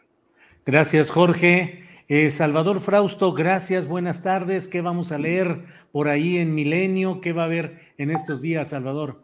Sí, eh, tenemos preparado un reportaje sobre el tema de la discriminación y el racismo, que está muy fuerte en, nuestro país, no baja la discriminación en restaurantes, en, los llamados antros. Eh, es increíble cómo pasa el tiempo y revisamos las estadísticas de CONAPRED, las daremos a conocer en los próximos eh, días y es eh, no cambiamos como sociedad, sigue eh, habiendo mucha discriminación por color de piel, por género, por orientación sexual, y, eso salió a cuento de aquel escándalo la semana pasada por el restaurante Sonora Grill, que también me parece que no, no se comprobó, digamos, es una denuncia anónima, pero el tema, poner el tema de, a discusión como sociedad me parece algo algo importante y revisando las cifras, yo eh, de hecho pensé que cuando las revisáramos que ya habríamos eh, cambiado como sociedad, pero sigue habiendo ese tipo de denuncias de manera muy fuerte y las agresiones que se, que se suscitan contra, contra muchísimas personas. Entonces, por ahí lo vamos a publicar eso en Milenio. Muy bien, pues Salvador, muchas gracias por esta ocasión. Gracias y buenas tardes, Salvador Frausto. Buenas tardes, que estén bien. Gracias, Jorge Meléndez, gracias y buenas tardes. Abrazo a todos y muy amables. Nos escucharemos pronto. Sí, señores, gracias. Hasta luego, gracias. Bueno, pues muchos comentarios, como siempre, ya lo sabe usted aquí en el chat. Eh, dice Marco Antonio Cruz, sí, hasta aquí hay discriminación. Andan diciendo que este es el astillero de pobres. Órale, está bien que seamos el astillero de pobres, eso no es detrimento ni, ni nada por el estilo. Eh, Atondo Santos Marco Antonio, dice Julio en el caso de la Guardia Nacional, tiene razón Meléndez, si no van a hacer nada, da igual. Em, de todo viene por aquí. Ya le estoy creyendo al raterazo Peña Nieto, dice Francisco Telles Girón. La corrupción es un problema cultural. Eh, pues en fin, de todo esto es de lo que tenemos en estos momentos. Misael Bañuelos, Misael Bañuelos, dice lo que hay que estar es muy alertas con las elecciones de Coahuila y del Estado de México. Se saben perdidos los opositores y no los van a dejar ir nada más así como así. Em, en fin, eh, Gonzalo Villarreal dice puro austericidio transformador. Bueno, pues son muchos los comentarios que recibimos. Gracias a todos. No se vayan porque en unos segunditos vamos a estar con Adriana Buentello para tener un poco más de información de los hechos recientes. Así es que siga con nosotros porque en estos momentos saludamos a Adriana Buentello. Adriana, buenas tardes. ¿Cómo estás, Julio? Mira. Ándale, mira nada más. Me urgía ya presumirles. Te urgía presumirles. Qué bien, qué bien. Este, eh, y ya, tecito, café, ¿qué le, vas a, ¿qué le vas a poner? Ya le puse café, pero pues no lo llené porque sí está muy grande. No sé si es como de un litro. Pero está bien padre, ¿verdad? Esto es cortesía de nuestra querida capitana. Así es, Ángeles, que los envió. Qué bueno, Adriana, qué bueno. ¿Cómo va todo? Que luego con tanta chamba ni tiene oportunidad Adriana Buentello de estar con nosotros compartiendo información y comentarios. Pero, ¿qué hay por ahí, Adriana? Pues Julio, fíjate que hay cosas interesantes de la mañanera todavía y bastante vigentes. Hoy, eh, bueno, tenemos que dar también eh, pues esta eh, actualización de lo que sucedió de este incidente en Coahuila. Hay aquí un tema también pues de días todavía que esperan que todavía pues en los próximos días se pueda lograr este rescate. Y obviamente las familias, Julio, están muy preocupadas, no se han movido del lugar. Hoy, de lo interesante que dijo eh, la titular de Protección Civil, es que se va a utilizar un dron submarino equipado con una cámara de alta resolución que va a ingresar precisamente a esta mina de carbón en Villa de eh, Agujita, en Sabinas, en Coahuila, para buscar a los 10 trabajadores que llevan varios días atrapados. Vamos a escuchar qué fue lo que dijo. El día de hoy, señor presidente, se estará trabajando con un eh, dron submarino que hizo llegar la Marina, empleará personal especializado eh, con este equipo, con una cámara de alta resolución y luz para grabar hasta 250 metros de profundidad. Esto es con la finalidad de incursionar con los niveles actuales en las galerías de la mina eh, sin poner en riesgo a los eh, rescatistas. Hay un bombeo permanente de la, extracción del agua de, de, estas minas. Esperemos que el día de mañana tengamos eh, mejores noticias para todos ustedes. Pues sí, ojalá, pero el tiempo pasa, pasa y las cosas son muy complicadas, Adriana. Híjole, muy preocupante lo que está pasando porque pues hay lo que se dio a conocer hoy en la conferencia es que pues hay un equipo muy grande de diferentes instancias, eh, no, no solamente de una, de una dependencia, sino hay un conjunto allí de personas de diferentes instancias trabajando y que ya se ha reducido eh, la cantidad de agua, pero pues todavía no sería lo suficiente como para lograr llegar eh, eh, a los trabajadores. Ojalá en los próximos días. Lo que sí es que sí mencionaron que esperan que a, pues, a mediadas de esta semana ya se inicien directamente estas labores de rescate, o sea, ya acceder o tener acceso ya de manera más directa a los trabajadores y ojalá que se pueda hacer pues antes de, pues, de la mitad de la semana. Y en este mismo tema, Julio, algo que ha sido muy complicado y que vimos en días pasados, eh, no sé si te acuerdas, sobre todo de las declaraciones que de pronto dio el secretario de gobernación cuando le contestó de manera grosera a, una madre buscadora o una familiar de personas desaparecidas.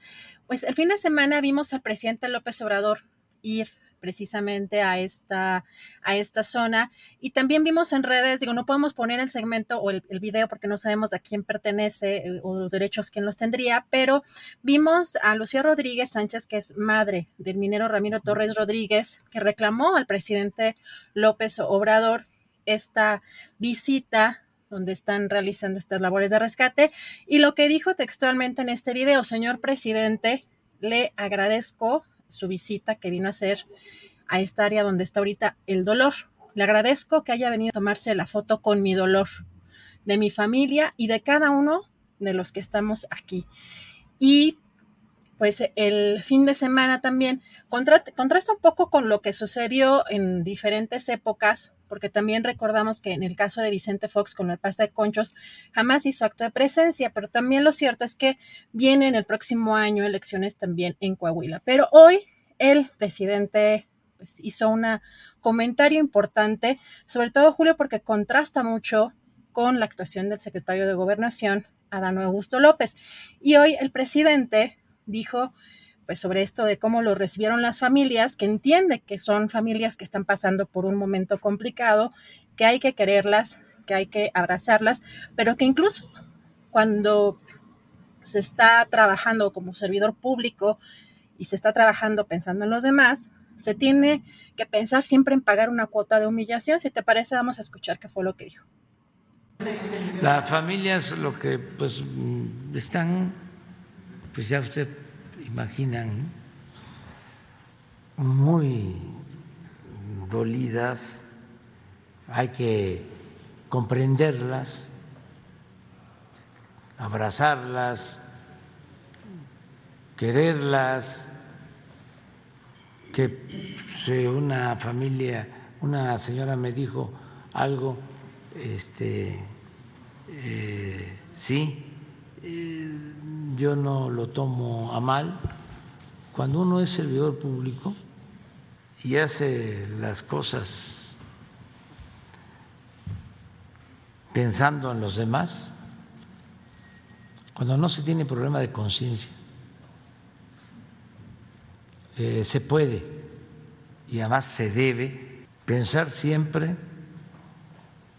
en pagar una cuota de humillación. Pues tiene razón, coincido plenamente con el presidente de la República.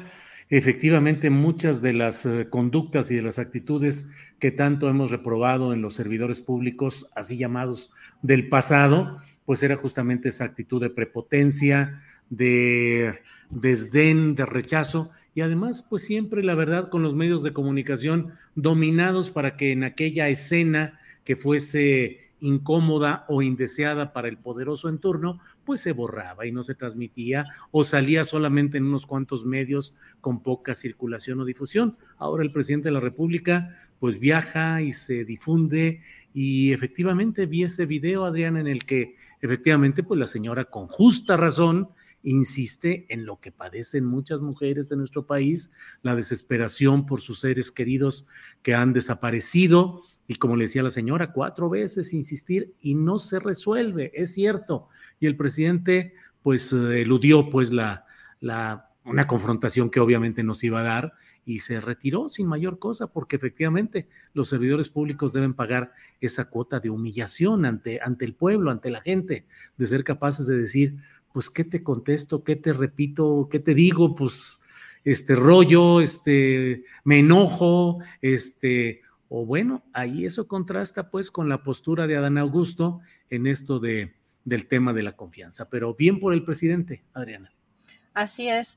Y la verdad es que sí contrasta mucho porque en, pues en el periodo o en los periodos pasados, porque va de Fox, Calderón y hasta Fox, pues recordamos que se evitó a toda costa la recuperación de los cuerpos, que incluso apoyaron los dictámenes que contrató un perito en el caso este, particular de Grupo México para evitar que se diera este rescate. Y sin duda el tema electoral está presente por el próximo año, pero el tratamiento es diferente, sobre todo en una encomienda que le dio el presidente en el caso de Adán Augusto y que se ve que el trato no es eh, el mismo que el presidente da a las familias, eh, a las víctimas, eh, etcétera. Pero sí, hay, hay, creo que hay una gran diferencia. Y además también otro tema, Julio, importante, que hoy el presidente pues habló de las concesiones de agua. Eh, dijo que pues lo ha hecho reflexionar el, tema de las concesiones de agua, pero también dijo que habló sobre todo de la producción de cerveza en el norte del país, donde dijo que va, pues, va a haber una veda, así lo, eh, lo puso el presidente en esas palabras, que solamente se va a permitir la producción de cerveza en el sur del país. Vamos a escuchar qué fue lo que dijo. Estoy convencido de que desde hace tiempo pero creo que por lo que ha estado sucediendo en los últimos tiempos, eh, es importante poner orden eh, en todo lo que es eh, las concesiones de agua y darle, como tú lo planteas, la prioridad, como debe de ser, al usuario al que utiliza el agua pues para alimentarse, para este, eh, desarrollarse. Eh, el agua vinculada a el consumo básico. No es decir, ya no vamos a producir cerveza. Es decir, no se va a producir cerveza en el norte. O sea, ya, Veda,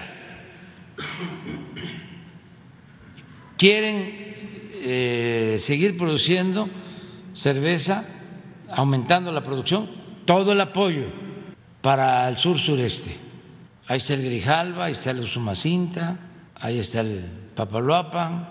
O sea, lo mismo en el caso de otros productos, pero ya no se puede dar permiso en donde no hay agua. Ya había asustado el presidente de la República a la mitad de los mexicanos, cuando menos con eso de que ya no iba a haber cerveza, pues cómo, ahí sí habría insurrección nacional. Pero qué bueno que hay la precisión, Adriana. Así es, pero además también le va a tocar a otros productos. Bueno, recordamos también a, empresas, eh, por ejemplo, como la industria lechera, ¿no? Eh, que pues también para el ganado, incluso también las grandes cantidades de agua que se requieren para, para todo este eh, proceso. En el caso también de las refresqueras, también el, el, todo el agua que, que, utilizan y la minería. La minería sin duda que también utiliza muchísima agua, Julio. Bueno, eso es lo que hoy menciona el presidente y es algo de lo más relevante. Y, hace unos minutos también, además, eh, Julio se dio a conocer que murió la actriz y cantante Olivia Newton-John. Eh, la recordamos, yo creo que principalmente por su papel en Vaselina, en Grease.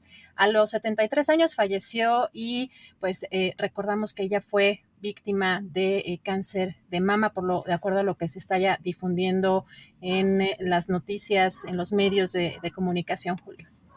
Así es, así es, toda una, una pieza histórica de la cinematografía mundial, el de aquel, aquella famosa cinta musical de Chris Vaselina. Eh, Olivia Newton-John fue durante 30 años, estuvo con eh, el tema del cáncer de mama y se, se metió mucho con la cuestión de la medicina natural, la comida vegetariana y tiene una fundación, una fundación eh, precisamente dedicada a toda la investigación relacionada con el cáncer de mama y con la la medicina vegetal aplicable a estos temas. Pero, pues mira, Diana, eh, siempre estará Olivia Newton-John y el propio John Travolta en el recuerdo por esta película de Vaselina que todos recordamos y recordamos la sonrisa, el baile, la figura de Olivia Newton-John. Que baile en paz. Así es. Fíjate, y además en Instagram, eh, el, esposo John Sterling dice que en lugar de flores, la familia pide que hagan donaciones precisamente en su memoria a esta fundación que tú mencionas, que está como arroba ONJ Foundation. Eh, así que bueno, es está la cuenta verificada y, en lugar de flores, pues piden eh, donaciones en su memoria. Pues en fin, Adriana, ¿alguna otra cosa que nos quede pendiente por ahí?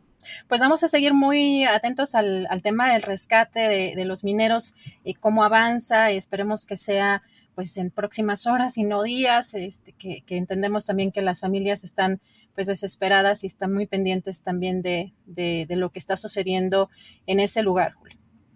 Bueno, pues gracias. Gracias. Lolita Dalberg en el chat nos dice, yo tengo 23 años de sobreviviente de cáncer de mama. Lolita, saludos y adelante y a seguir eh, atendiéndose, cuidándose y sobreviviendo. Gracias. Bueno, pues Adriana Buentello ha llegado la hora de darle las gracias a quienes nos han acompañado, gracias a la audiencia, gracias a Tripulación Astillero, a prepararnos, nos vemos en la noche a las nueve con la videocharla astillada. Y seguimos adelante, Adriana. Así es, mañana ya está de regreso acá Carolina Rocha con nosotros, ¿eh?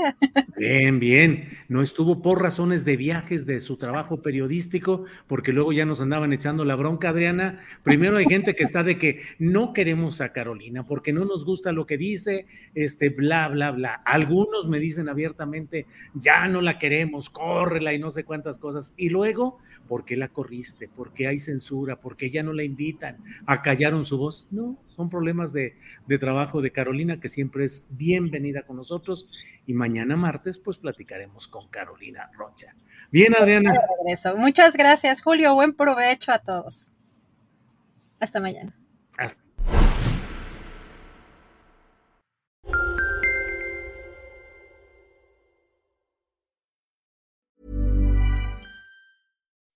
When you make decisions for your company, you look for the no-brainers. If you have a lot of mailing to do, stamps.com is the ultimate no brainer. Use the stamps.com mobile app to mail everything you need to keep your business running with up to 89% off USPS and UPS. Make the same no brainer decision as over 1 million other businesses with stamps.com. Use code PROGRAM for a special offer. That's stamps.com code PROGRAM.